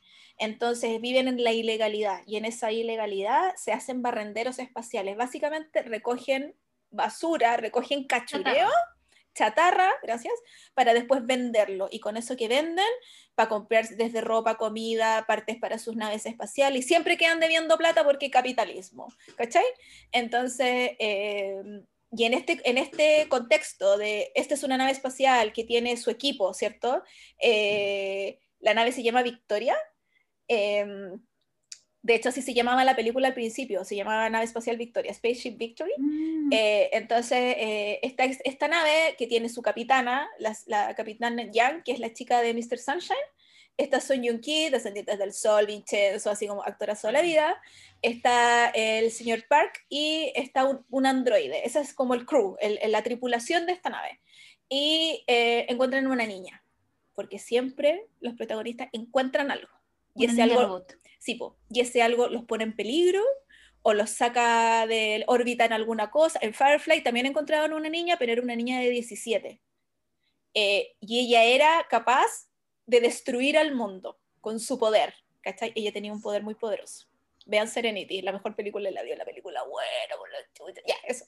Entonces, yo la vi en el cine. Y eh, encuentran a esta niña robot, que esta niña robot además es buscada por mucha gente. Entonces ellos que ven, ven una oportunidad de hacer Lucas.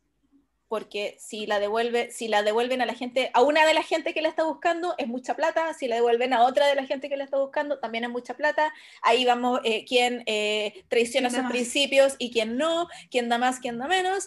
Y también eh, ellos están conviviendo con esta niña robot y al final la van a entregar, no la van a entregar, qué es lo que va a pasar es robot, no es robot. Eso. Y ahora vamos a hablar con spoilers. Ah. Es muy buena, me gustó mucho. ¿Te gustó? sí, yo la amé. creo que eh, es que es muy buena, es muy buena. Eh, bueno, el elenco es increíble, los efectos son otra cosa. Eh, a mí me pasa mucho que yo pienso como en el timing de cuando veo las cosas mm. y yo siempre lo comento acá y yo soy como muy como, veo un actor que me gusta, veo otra serie, otra película y yo voy como que navegando, como que creo una, una, una ruta de, ¿cómo se dice? Como de, de GPS. A todas nos pasa, sí, sí, sí. Como lo que me va gustando. Entonces yo creo que esta película no la hubiera disfrutado tanto si no hubiera visto, anteriormente Vincenzo y extracurricular. Ya. ¿Cachai? Porque la tipa, la capitana es la de extracurricular, ¿no? No, es la de Mr. Sunshine. Es la de Mr. Bueno, ella. Sí, la Kim Entonces, como que la reconocí y como, oh, la loca seca, y decía, oh, qué bacán. Y claro, pues Son Kim lo mismo, estaba así como, oh, qué bacán. Y creo que, que bueno que la vi ahora y no antes de ver Vincenzo, porque de verdad la disfruté muchísimo. Y de hecho, como que quiero ver más cosas de Son, eh, Son Ki. Son, Son Ki que, yo he visto casi todo. es que yo quiero ver más cosas de él porque como que entré ahí, pues, ¿cachai? Yo, yo abro una puerta, me gusta, veo otra puerta de la misma. Sí, pues, Yo me acuerdo que Son Jung Ki hizo una película así como en el 2000, no sé, antes de irse al ejército, muy antigua, en que también era un gallo como que, como que recogía chatarra, pero en la tierra, porque era una, era no era espacial, era como de acá, era, y, era, y, era como, y era como el cabrito así, eh, sin estudio, era medio flightongo, eh, y él estaba muy joven. Yo me acuerdo que hizo una, una, Yo estaba muy emocionada también porque, bueno, aparte me gusta mucho Son Jung Ki, he visto casi todo lo que ha hecho, lo sigo hace mucho tiempo, y sobre todo cuando salió el póster de la Quinterí, porque yo la había visto solo en cosas de época, la había visto en Mr. Sunshine, y la vi en La Criada, que es una película que creo que todavía está en Netflix, que es atroz de buena, eh, entonces siempre la había visto con la trencita, el pelito partido al medio y qué sé yo, y aquí salía eh, fundada en cuero, pelo largo, eh, pegando tras, pateando trasero, disparándole a gente, diciendo garabatos. Eh, claro, pues entonces me interesaba, así como cuando yo digo que quiero ver a los actores hacer de malo, eh, es el mismo efecto que siento con las chiquillas cuando las chiquillas se enfundan así en cuero y hacen de alguien completamente distinto a lo que estamos acostumbrados a verla. Entonces, para mí también eso fue muy interesante de ver este otro lado de, ella como actriz eh, y me gustó un montón. Así que fuera como súper deslavada y, y, peleaba con. y era tramposa, ¿cachai? Y de repente no le resultaba, era chora. Eh, me gustó muchísimo. Bueno, me gustaron todos en realidad, hasta los malos quiero hacer el paréntesis de, porque de no, cuando la vi de nuevo ahora, no se me hizo tan larga, se me hizo súper rápida. y volví a gritar cuando vi a Richard Armitage porque se me había olvidado que sale Richard Armitage. Y Richard Armitage es el malo de la, el, el británico. Eh, porque es que usted, ustedes no saben, ustedes no saben. Yo Richard Armitage lo sigo como del 2001 porque lo vi en Macbeth con, en una serie que hicieron en la BBC que hacían todas las em, obras, no hicieron todas, hicieron como seis obras de Shakespeare, eh, pero en la actualidad. ¿Cachai? Entonces hacían Romeo y Julieta, pero eran, eran de, carteles de droga, ponte tú, no me acuerdo cuál era, pero eran como una, readaptación de las obras en, la actualidad. Y mm, Richard Armitage sale con James McAvoy en Macbeth, entonces eh, estaban ambientados en un restaurante. Macbeth era, era chef, era carnicero, y Richard Armitage era como el, gallo que el anfitrión del restaurante, el que le sirve el vino a la gente eh, con plata y qué sé yo. Ese fue el primer rol en el que yo lo vi. Y de ahí forever, o sea, chiquillas, si ustedes ven cosas de época, si vieron eh, Norte y Sur, sale vino ahí, todas nos enamoramos de Richard Armitage cuando sale en Norte y Sur, y él sale en El Hobbit ahora, que es como lo último que hizo. Entonces, igual es un actor que lleva 500.000 años guapo, de carrera, eso. Estoy mirando su filmografía mientras tú mm. hablas y estoy viendo imágenes, igual siento que es súper camaleónico. Así como. No, ya ha hecho una cantidad.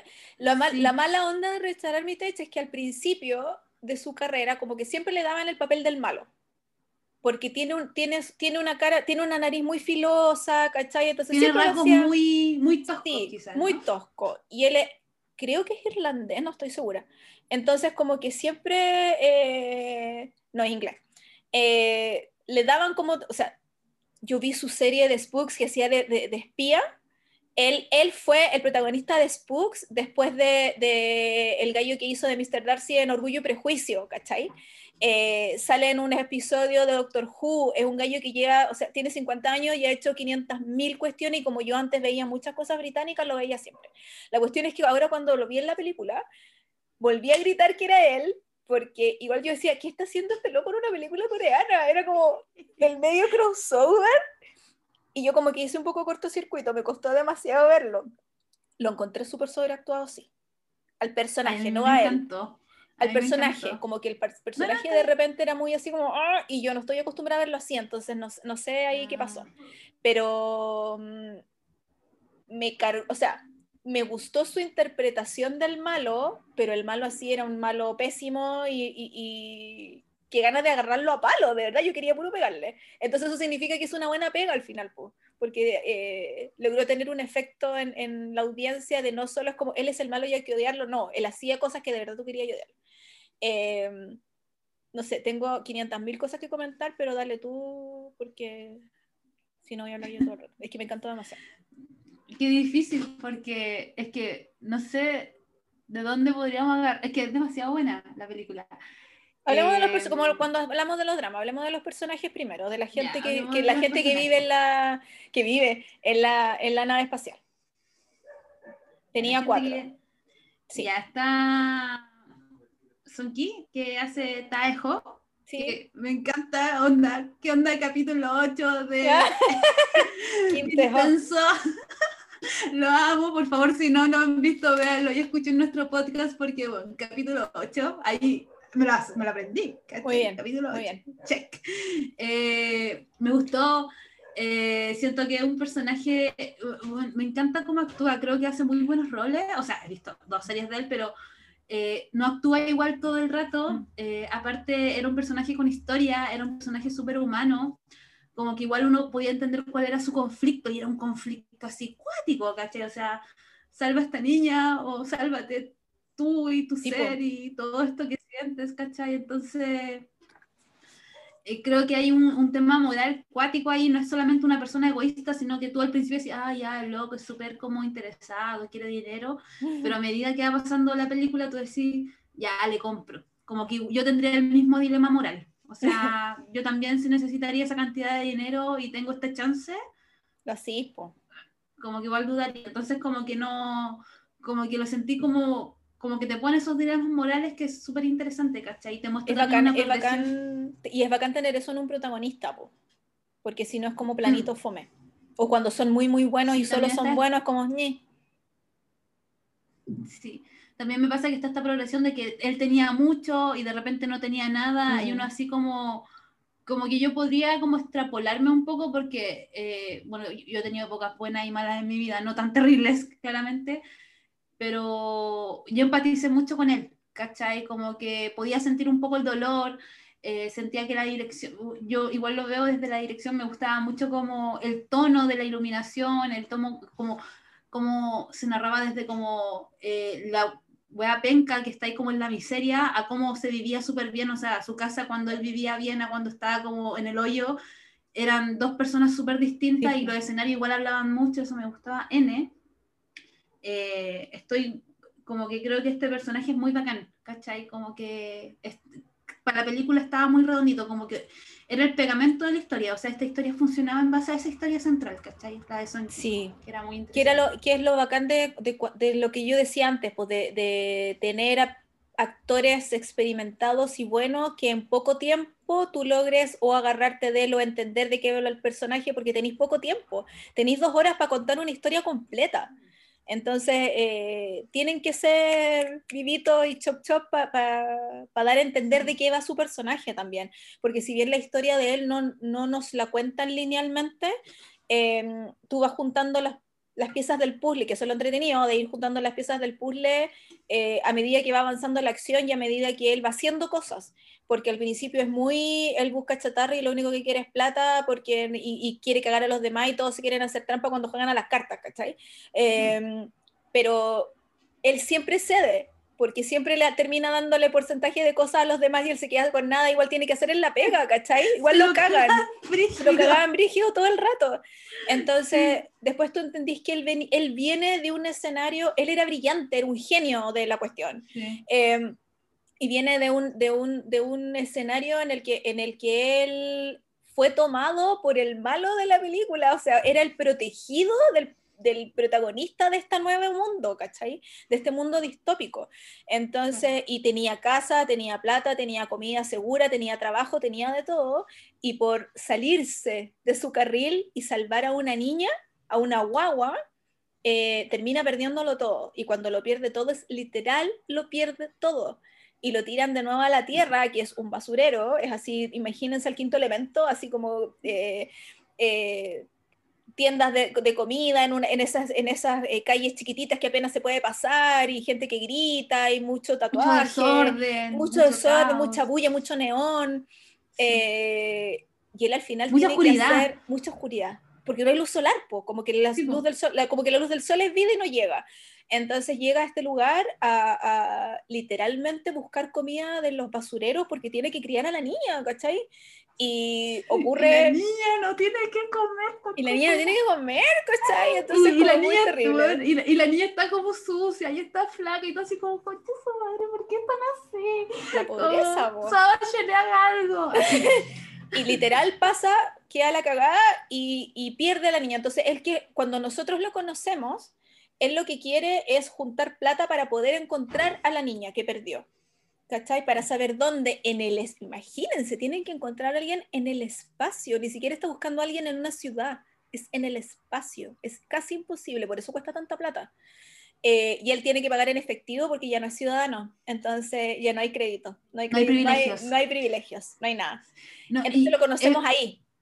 Claro, y es brígido este alcance que hace desde la ciencia ficción con el tema del capitalismo es como si tienes plata, y que es muy como el mundo que vivimos realmente, pero extrapolado, ¿cachai? A una exageración, pero es como, como la plata eh, al final mueve todo, ¿cachai? Cómo te limita desde tu nacimiento, eh, cómo te da las oportunidades, eh, lo frustrante que es, por ejemplo, esto mismo de este gallo que está buscando a su hija y que no tiene la plata para pagarla para que la busquen, onda, podría extrapolarlo a algo tan simple tan simple y tan cotidiana como lo que pasa aquí en Chile, no sé, con un hospital, gente que necesita operarse, no tiene las mm. lucas y no la pueden operar. Claro. Y la gente muere, ¿cachai? Porque no tiene los recursos, porque nació o carece de algo desde el nacimiento. Entonces, e, es, un diálogo que igual te toma, ¿cachai? Porque es mm. un nivel de injusticia que si bien está extrapolado al universo y que el espacio infinito y todo eso, es algo que tú, no sé, pues si tú nacieras 100 años en el futuro y vivieras esta realidad, te tocaría lo mismo, ¿cachai? Porque naciste barra de Italia abajo. Mm. yo, creo, yo creo que por eso a mí me gustan las cosas como de ciencia ficción de, este, de, este, de esta ala, digamos. Porque si bien tienen como cosas, claro, es ciencia porque toma elementos de la ciencia y de ahí inventa creando estos mundos extraños y naves espaciales y que el oxígeno y la cuestión, por eso se llama ciencia y ficción.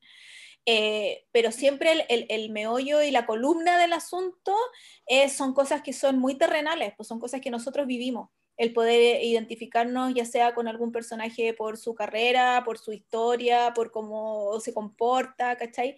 Eh, los conflictos que existen son muy humanos y son muy terrenales, no son como robots, ¿cachai? Eh, no es solo eso. Entonces, por eso no es como robots que te van a matar porque sí. Exacto. que puede ser. el por qué. Pero, ¿por qué? ¿Por qué creaste este robot? ¿Cachai? ¿Qué está supliendo? Esa es la eh, pregunta. Esa es la pregunta. Entonces, cuando nosotros conocemos a Son Yun Ki, que es el Kim Tae-ho, eh, está en esa, en querer buscar la mayor cantidad de lucas y, y, necesitan, bueno, aparte que la nave espacial se está cayendo a pedazos porque es antigua, eh, en el espacio chocan con muchas cosas, entonces se van rompiendo las piezas, se van desgastando. Eh, tienen una deuda ellos como tripulación con el gobierno altísima, eh, porque si tienen infracciones, también deben plata, deben impuestos, necesitan muchas lucas, no tienen, o sea, no tienen, el pobre loco anda con bolsa en los pies porque no tiene zapatos. Ellos son una pyme. Ellos son una pyme que pagan muchos impuestos. Ni siquiera. No, no, pero lo que voy como a Chile no es que como que las pymes pagan mucho y los que tienen mucha plata no pagan nada. Exacto. Claro. Entonces, y en este contexto de que, de que él necesita Luca, llega este aviso de que anda una niña, anda una niña robot perdida y encuentran a esta niña robot perdida. Entonces, por eso viene el conflicto de la vendemos, la entregamos. El conflicto empieza en realidad cuando ellos se dan cuenta de que la niña no es robot. La niña es ah, especial, pero, no es robot. Pero eso es como, es como un, un, elefante en la habitación igual, como todo el rato. ¿Por qué? porque yo sentía que era como, no, tú eres un robot, pero la niña era como muy bacán y era como muy como humana y todo así como ya, y se encariñaron con ella y todo eso. Entonces yo sentía que como que todos sabían que ya ella no era robot, pero como que nadie lo decía, como que en un momento como, es como, los robots no hacen caca, y todo así como, Oh, no, lo descubrieron. Era como un secreto a voces. Era como que toda la tripulación se había dado cuenta, pero nadie lo hablaba entre ellos, ¿cachai? Ah, yo no lo sentí así. Yo sentí eso. Pero sí sentí que en el momento en que, en que se dan cuenta, porque yo obviamente al principio piensan que ella es una bomba y porque es un robot, entonces, porque cuando hacen el, el, el, cartel de búsqueda dicen que es un androide, pues y muestran al androide anterior que no tenía piel explotando en un lugar, entonces obviamente ellos piensan que es lo mismo, porque es como el androide que vive con ellos en la, en la nave, que es, es de fierro, ¿cachai? es como citripio, básicamente. Sí, de Entonces, hecho me encanta porque el robot le dice, ¡ay, qué buenos tus, eh, ¿cómo, se, ¿cómo se llaman los, como tus... ¿Los hoyuelos? No, no, es que el robot, porque hay un, un androide ahí en la nave que es como, qué bueno tus implantes, una cosa ah, así sí. Ah, claro, así como, sí, como admirándole la calidad de, de, la piel que tenía pegada en el robot y después cachan que, pero ¿cachai? Si al principio no sabían que era niña. Sí, y después cacharon que sí era y ahí viene de verdad, ¿cómo vendía un ser humano? Po? ¿Cachai? Entonces, y bueno, y que el, malo de la película es experto en, en, yo lo anoté así, es, de partir un su madre, perdón, pero es experto en em, hacer que la gente que no tiene opciones, que no tiene cómo elegir cosas, haga elecciones que no puede hacer de otra manera. Porque es como, le dice, al, le dice a, a, Son Yun Ki, vas a tomar el dinero, porque, tienes que tomar el dinero para salvar a no sé qué, de verdad no quieres ver nunca más a tu hija, no sé qué, no sé qué, y él toma el billete así como para verlo, ah, viste, en realidad eres una pésima persona porque tomaste el dinero y los demás te dan lo mismo y te mereces el infierno, y es como loco, ¿cómo le da esa opción a alguien que nunca ha tenido una opción antes? Y que está desesperado porque necesita o llegar a un lugar o encontrar una persona o hacer algo esas opciones no existen. Mm. Tú no podés decirle a una persona aquí que no ha comido en un mes, aquí tiene un pan. Pero si usted toma el pan, no sé, eh, vamos a matar a no sé cuánta gente. ¿Cómo esa persona elige entre terminar con su propia hambre sobre la vida de otra gente? Esas opciones no, no, Igual era como, como que te hablaba desde la superioridad moral. Por supuesto. yo vengo, vengo, yo a salvarlos a todos, pero bueno, esto es muy Thanos, ¿cachai? Como que igual te estáis como como eligiendo como quién merece quedarse en la Tierra y no por Lucas, ¿cachai? ¿Quién eres tú para jugar al otro, ¿cachai? Es que ese era el punto, yo encontré que ese era el punto de él, porque él incluso todo el rato dice, los humanos son una enfermedad, los humanos son la mugre, son los asquerosos y qué sé yo, pero él también era humano. Él no nació en otro planeta, él nació en la Tierra, ¿cachai? Entonces él era muy, era como Hitler, básicamente, que Hitler era muy así como, sí, los arios y no sé qué, pero él no era súper rubio, ni alto, ni nada. Era un weón que nadie lo pescó en la vida. Y de repente lo empezaron a pescar. A mí me pasa que, aparte, él tenía una, me daba mucha risa porque él era muy Steve Jobs, así como su pará, como... Y era muy extraño, era como, oh, qué brígido, porque era como un psicópata, pero era muy así como vitre negro, jeans. y así como, oh, la Y aparte que... Es una crítica, ¿cachai? Eso que están haciendo, que sea como que se parezca a Steve Jobs y esto de la tecnología, tiene que ver con una crítica ante la modernidad y lo que está pasando, y no sé, pues esta creación como de los aparatos electrónicos que tú tiras, desechas, ¿cachai? Cómo eso también está influenciando para que el planeta también caiga en esto que es como el cambio mm. climático, ¿cachai? Porque al final de eso se trata la Sí, pero antes de pasar eso, yo quería seguir con el, con el, con el malo, porque eso que decís tú de que es como, bueno, ya que te haga pensar en Steve Jobs, es porque Steve Jobs, es obviamente porque tiene un guiño a esa persona. Pero en realidad apunta a todos los supermillonarios, todos estos jóvenes que fueron ahora a gastar plata, a hacer, gastar oxígeno en el espacio. Pero incluso que él se presentara ante la gente como un holograma que todos lo tenían que mirar para arriba, él se endiosaba a, mí a sí mismo, ¿cachai? Y eso también habla de su psicopatía y esto de que, de que él, él quisiese elegir entre, entre quienes qué personas son dignas de ir a este paraíso, al Edén, le decía él, o no. También habla de que él se creía Dios. Aparte que él, eh, cuando va este otro, eh, que me carga este tipo que sale siempre en los dramas y encuentro que actúa pésimo, lo siguen contratando porque debe ser el buen que habla inglés, no sé. me carga. El que va así como usted, la corporación que usted al principio, el rubio, la corporación que usted eh, está manejando, está destruyendo el planeta, el bueno actúa pésimo y siempre lo ponen en todos los dramas. El periodista. Ay, lo odio. ¿El periodista? Sí. ¿El periodista? Sí. Ah, ya. Y cada vez que lo veo es como, oh, este weón de nuevo me carga. y em, él le dice que, que la gente que tiene plata sea justo la elegida para ir al Edén es una coincidencia no es que por tener más plata son los elegidos. Y es como, me estáis con tu madreando, me estáis hueveando. Porque él encontraba que la gente de la tierra o la gente que no era digna, no era digna porque era pobre, eh, no, no se comportaba bien, era sucio, no tenía modales ¿Cachai? ¿Cómo le pedía a alguien que no sepa, nunca tomado un tenedor porque toda la vida comido con la mano que tenga modales? ¿Qué son los modales? ¿Por qué los modales te hablan de que es una mejor persona o no una mejor persona? ¿Cachai? Entonces, esa era su, esa era su justificación, de que no es que porque tenían plata, es porque eran mejor persona. Pero para, para él, el ser mejor persona no era tener empatía, ayudar al resto, ser generoso, no, era ser limpio, era ser, estar bien vestido. ¿Cachai? Entonces ahí el sesgo lo cortáis, cortáis la torta para un lado, pero al tiro. Pero igual eso tiene que ver mucho con, no, no, no estoy criticando lo que estoy diciendo, estoy reafirmando lo que dices. eso tiene que ver mucho como cómo vemos a la gente hoy en día, ¿cachai? O sea, todo lo que es muy aesthetic, por así decirlo, es como, oh, es nice, tiene dinero, no sé qué, y todo lo que no sé, pues si es una casa que tiene diferentes materiales de construcción, lo miráis como algo ah, y eso te hace mirarlo como en menos, ¿cachai? Y eso tiene que ver mucho de cómo la gente eh, te juzga por la apariencia, ¿cachai? Como que tú mereces esto porque tú te ves así, no sé, te falta un diente, tú no mereces ir a la mm. universidad, ¿cachai? Porque mm. estéticamente no cumples el rol, ¿cachai?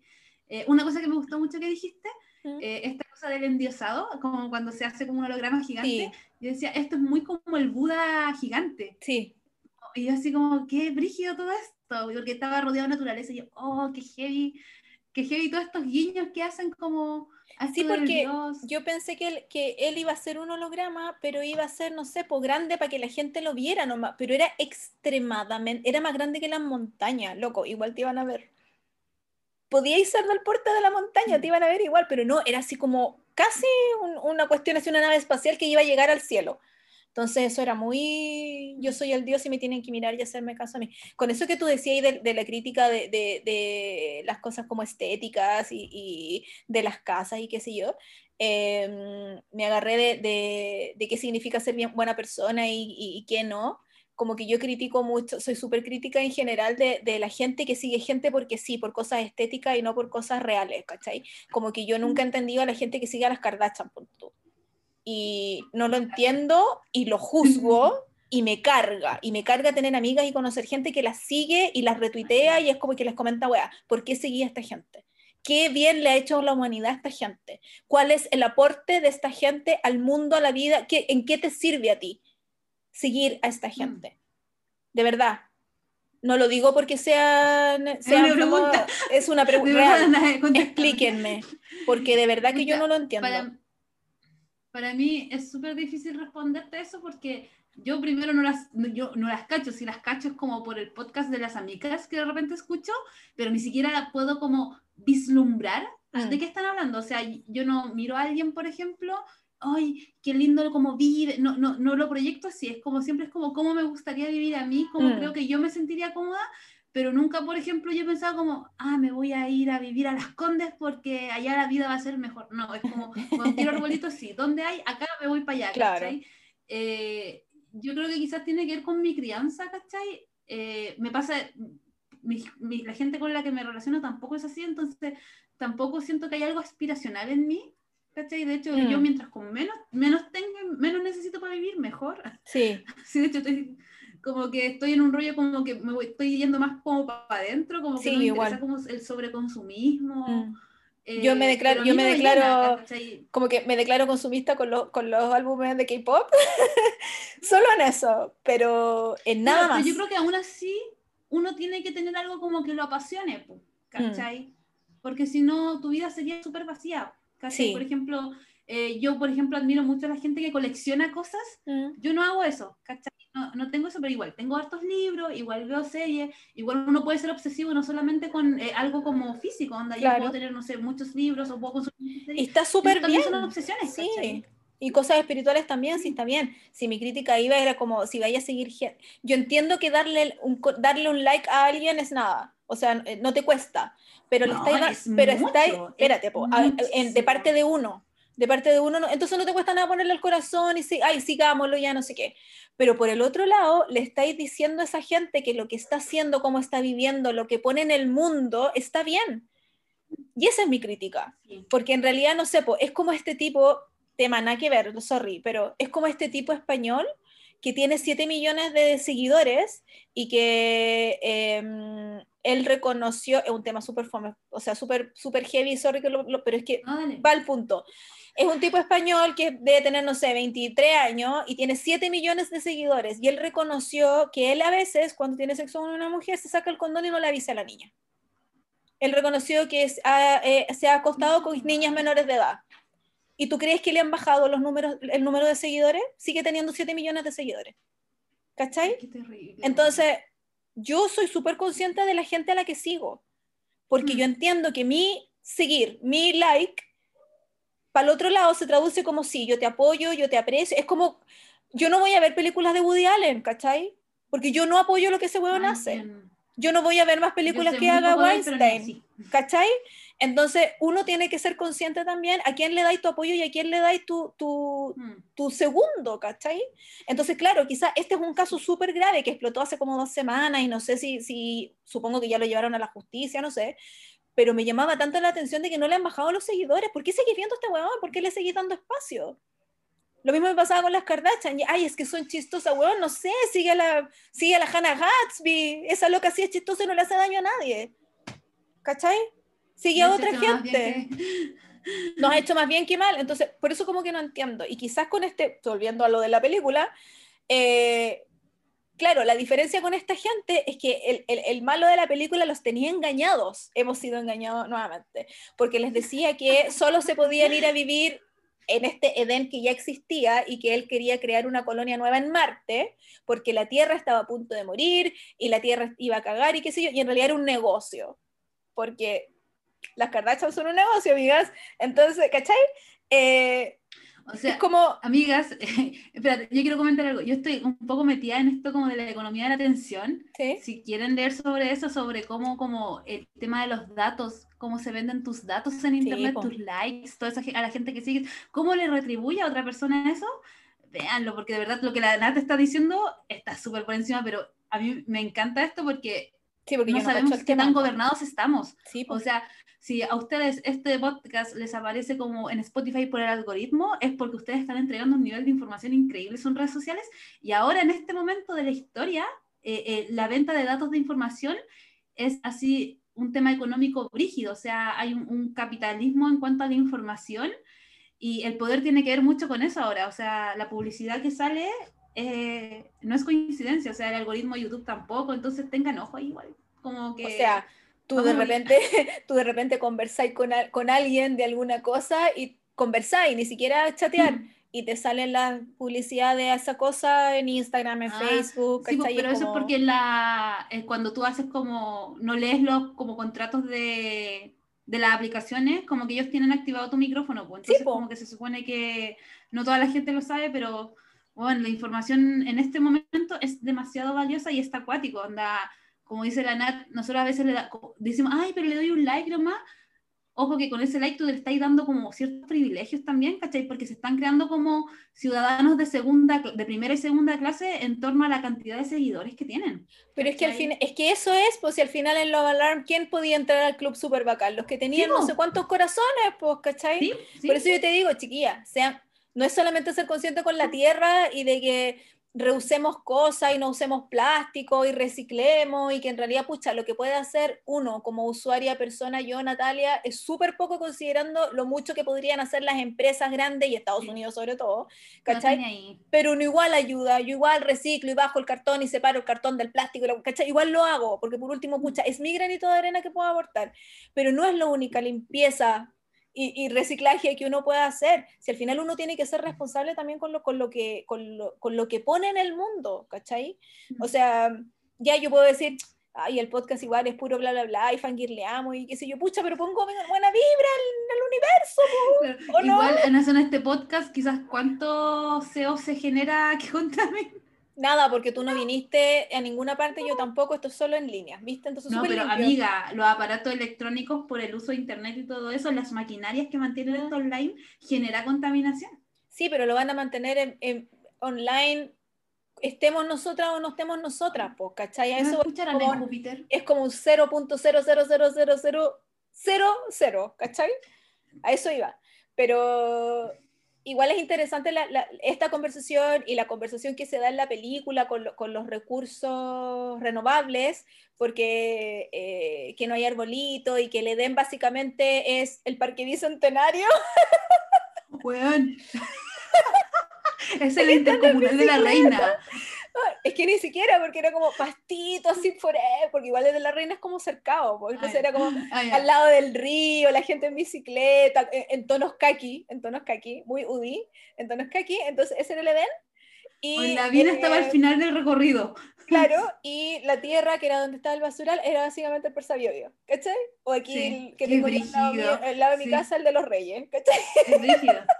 Es brígido. Yo vi con Chalí, con Chalí no hay árboles, entonces era como, no hay pasto, entonces era como, oh, ahí viví yo, ahí crecí yo.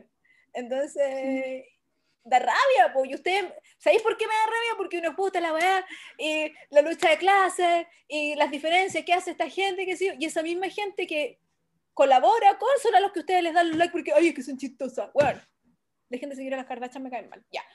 Eso quería decir.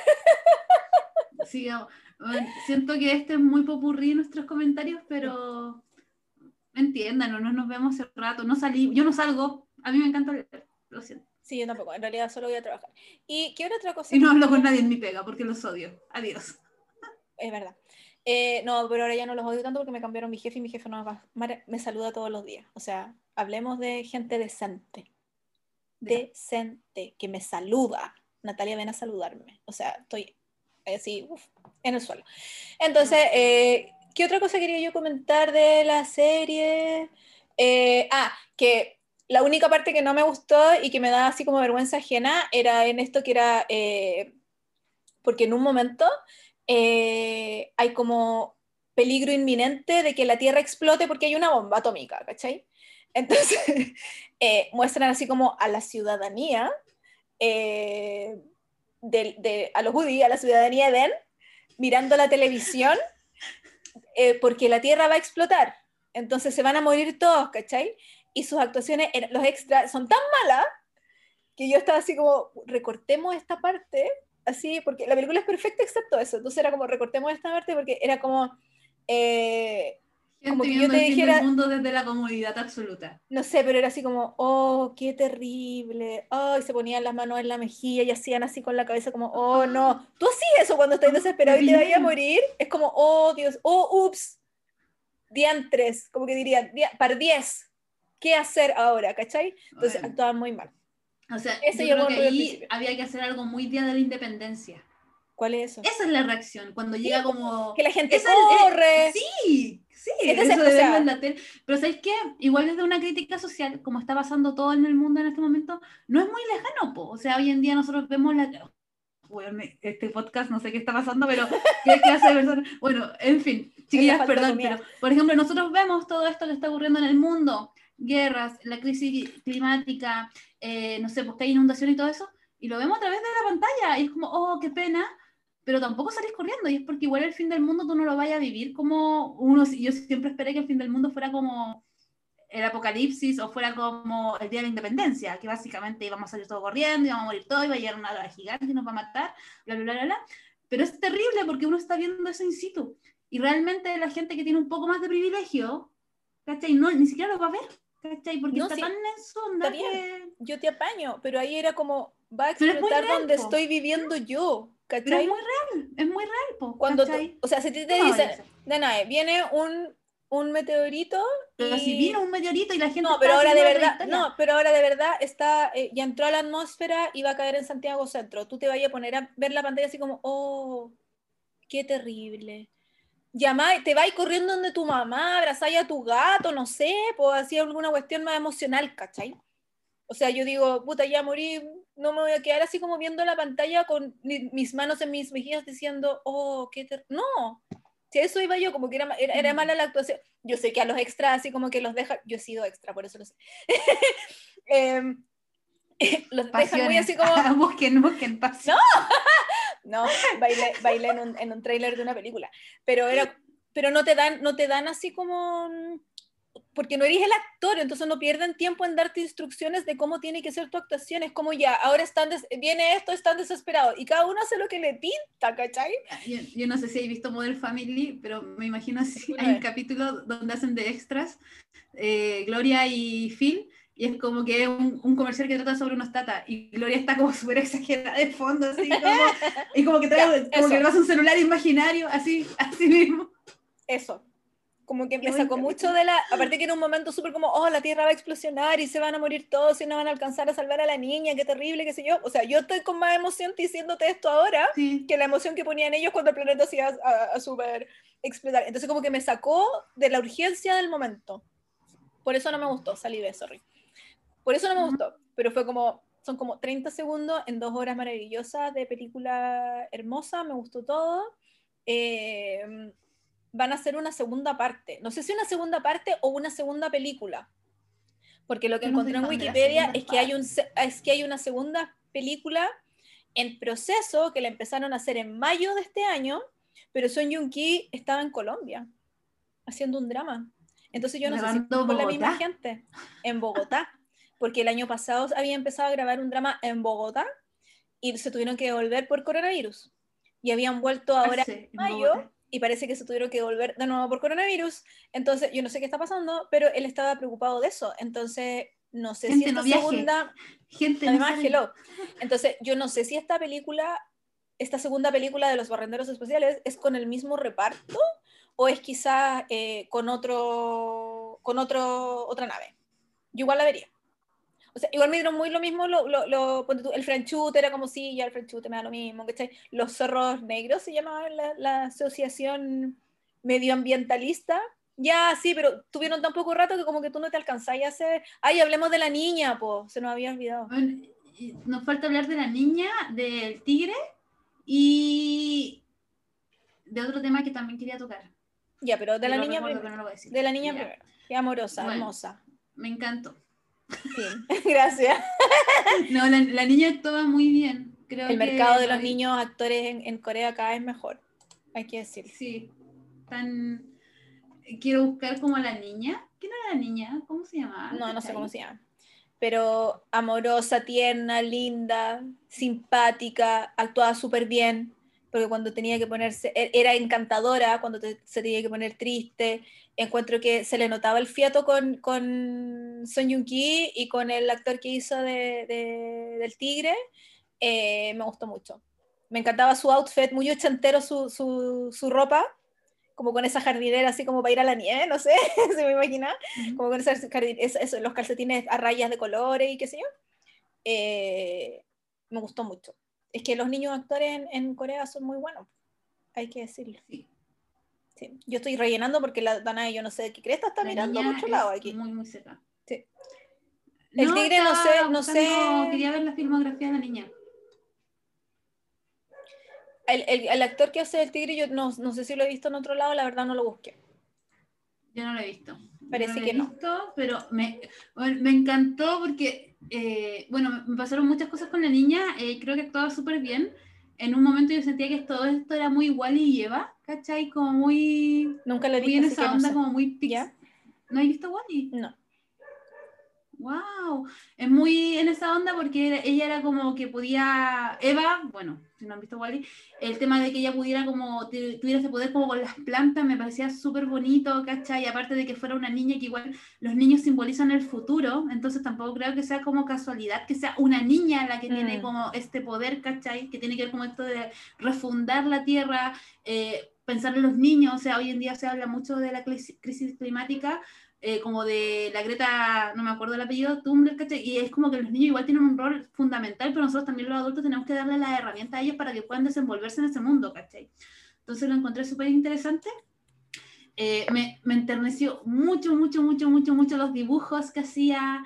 Eh, yo le compré todo a la niña, ¿cachai? Eh, en ningún momento sentí que ella no estuviera actuando acorde a su edad. Como que a veces pasa que eh, vemos dramas donde hay niñas que hacen como ciertos roles y es como que lo infantilizan más Sí. y como que acá no, como que sentía que la niña tenía la edad acorde y Mm. como que todo lo que decía era acorde a su edad y me encantaba la relación que tenía con Park Tigre, así bueno, lo amé, como que Sam era Sam. obvio que se iba a encariñar con ella, pero me gustaba mucho esta suerte como de que todos al final de la tripulación fueron como una familia, Sí. igual es un simbolismo súper importante y la niña igual cuando lloraba yo lloraba con ella, así era como, no, la niñita, así pobrecita, no. Así que eso, me encantó la niñita, muy bonita, A mí me muy, gustó muy todo. bonita. Así que, ¿te acordaste Sí. de que era el otro tema que querías hablar o ya estamos? Ah, sí, una cosa que me gustó mucho eh, de la película en sí, que no lo hemos comentado mucho, esto de como las, entre comillas, razas, ¿cachai? Me gustó mucho que el elenco fuera tan diverso. Creo que se nutrió súper bien, porque claro, el- eran coreanos los de los barrenderos, los protagonistas, pero como que este mundo estaba muy diversificado y había diferentes tipos de cuerpo, diferentes tipos de pieles, Sí, el y futuro. creo que eso para hacer una producción como súper como internacional al nivel de Netflix, Mm. creo que es un mensaje súper bonito, ¿cachai? Porque es como que este mundo, eh, estamos todos al final y todos somos iguales, ¿cachai? Independiente de dónde vengamos, como que al final podemos compartir, podemos ser empáticos, podemos ser amigos, ¿cachai? Y ir por un bien en común eh, sin fijarnos tanto de dónde venimos, ¿cachai? Y creo que eso es un mensaje igual muy bonito que queda en la película y bacán. Y me, me gusta mucho eso de los dispositivos de que como que te, que tra- te traducen Sí. porque es algo muy cercano que ya se está haciendo, Mm.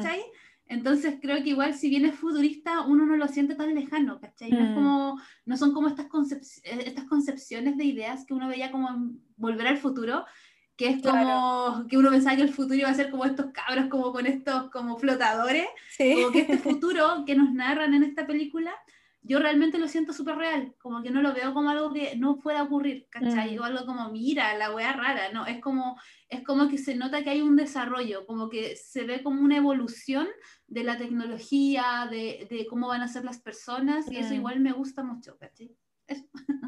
A mí, sobre lo que es- dices tú, me gusta que nos dio a Son Yun Ki hablando español y yo con eso me doy por pagar. No necesito más en la vida. No, pero hablo te hablo inglés, te hablo español, te hablo coreano, o sea, ¿qué más querí, amiga? No, perfecto. Fue todo, fue todo perfecto. Yo Entonces, quiero seguir me viendo cosas de él. Sí, pues te queda ver como cosas más antiguas nomás, porque ya viste Vincenzo de ver Descendientes del Sol. La voy a ver. la verdad. Entonces, eh, porque quizás cuando sale lo que estaba grabando en, en las Colombias, sobre, sobre la cosa de esto de la diversificación, ¿tú te acuerdas, porque yo ya no me acuerdo, ¿tú te acuerdas si en las imágenes que nos mostraban del Edén, de esta tierra, eh, Parque Bicentenario y qué sé yo, era solo gente blanca? Yo siento que era pura gente blanca, la ¿Cierto? verdad. Que no era solo la ropa. Tengo la sensación de haber visto coreanos. ¿Cierto? Creo que vi como puros gringos. ¿Cierto? Ya, y no era idea mía, porque lo otro que fue como un guiño así muy, oh, que esto es demasiado obvio, era cuando llega el policía al- a la nave eh, y dice, habla- no, el- eh, yo la vi con subtítulos, eh, la vi con subtítulos en inglés, eh, o sea, con close, close caption se llama, que te Ya. van, porque cuando hablaban en inglés no me salían subtítulos, entonces no entendía.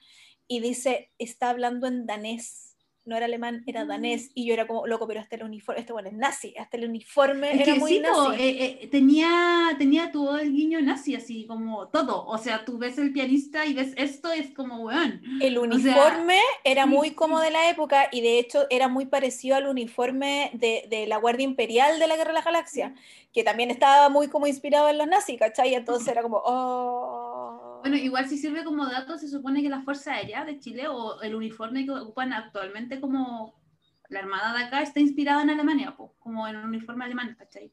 Entonces como que igual tiene esos dejos, igual que miedo. Y igual que miedo el fascismo. Que miedo Súper fascismo. terrible. Todo, miedo, todo sí. mío. Vean la serie de Cómo ser un tirano en Netflix, es súper cortita y es súper buena. Eso. Sería. No sé si... Hemos lleg- ¿Se escucha? Sí, se escucha súper bien. Hemos llegado al final, chiquillas, lo logramos. Estuvimos hablando como dos horas y media. ¿Verdad? Sí, probablemente. eh, espero que esto no se le haga latero, por favor. Espero que esto sea muy productivo, que hagan el aseo, que laven los platos, que trabajen, que sea un gran día con este podcast de fondo, porque yo siento que teníamos mucho que decir y aún así no dijimos todo. Y aún así no dijimos todo. Es que había que dejar alguna cosa para, para la imaginación. Sí.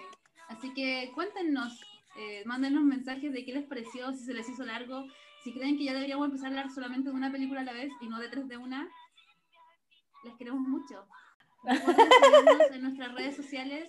Somos K-Drama Queens. Acá yo quien les habla, arroba dananana. Y aquí mi amiga, Natalia. Mellafe. Ah, Mellafe. Mellafe. Mellafe. Y Y prepárense porque se vienen más podcasts. Sí, de verdad estamos esperando a que terminen algunas cosas o a que tener tiempo para poder nosotras terminar otras cosas. Pero mira, yo estoy viendo tres dramas en emisión, ayer terminó uno, pude terminar uno, pero me quedan dos. Y el fin de, de verdad solo los puedo ver el fin de semana. Entonces, no tengo tiempo. Pero se vienen cosas entretenidas. Apóyennos, compártanos para que llegue más gente y podamos hacer que sea más diverso también. Mientras más gente, más diversa la cosa. Eso. Las queremos mucho. Cuídense, que tengan una gran Adiós. semana. Adiós. Digamos a la mitad de la canción.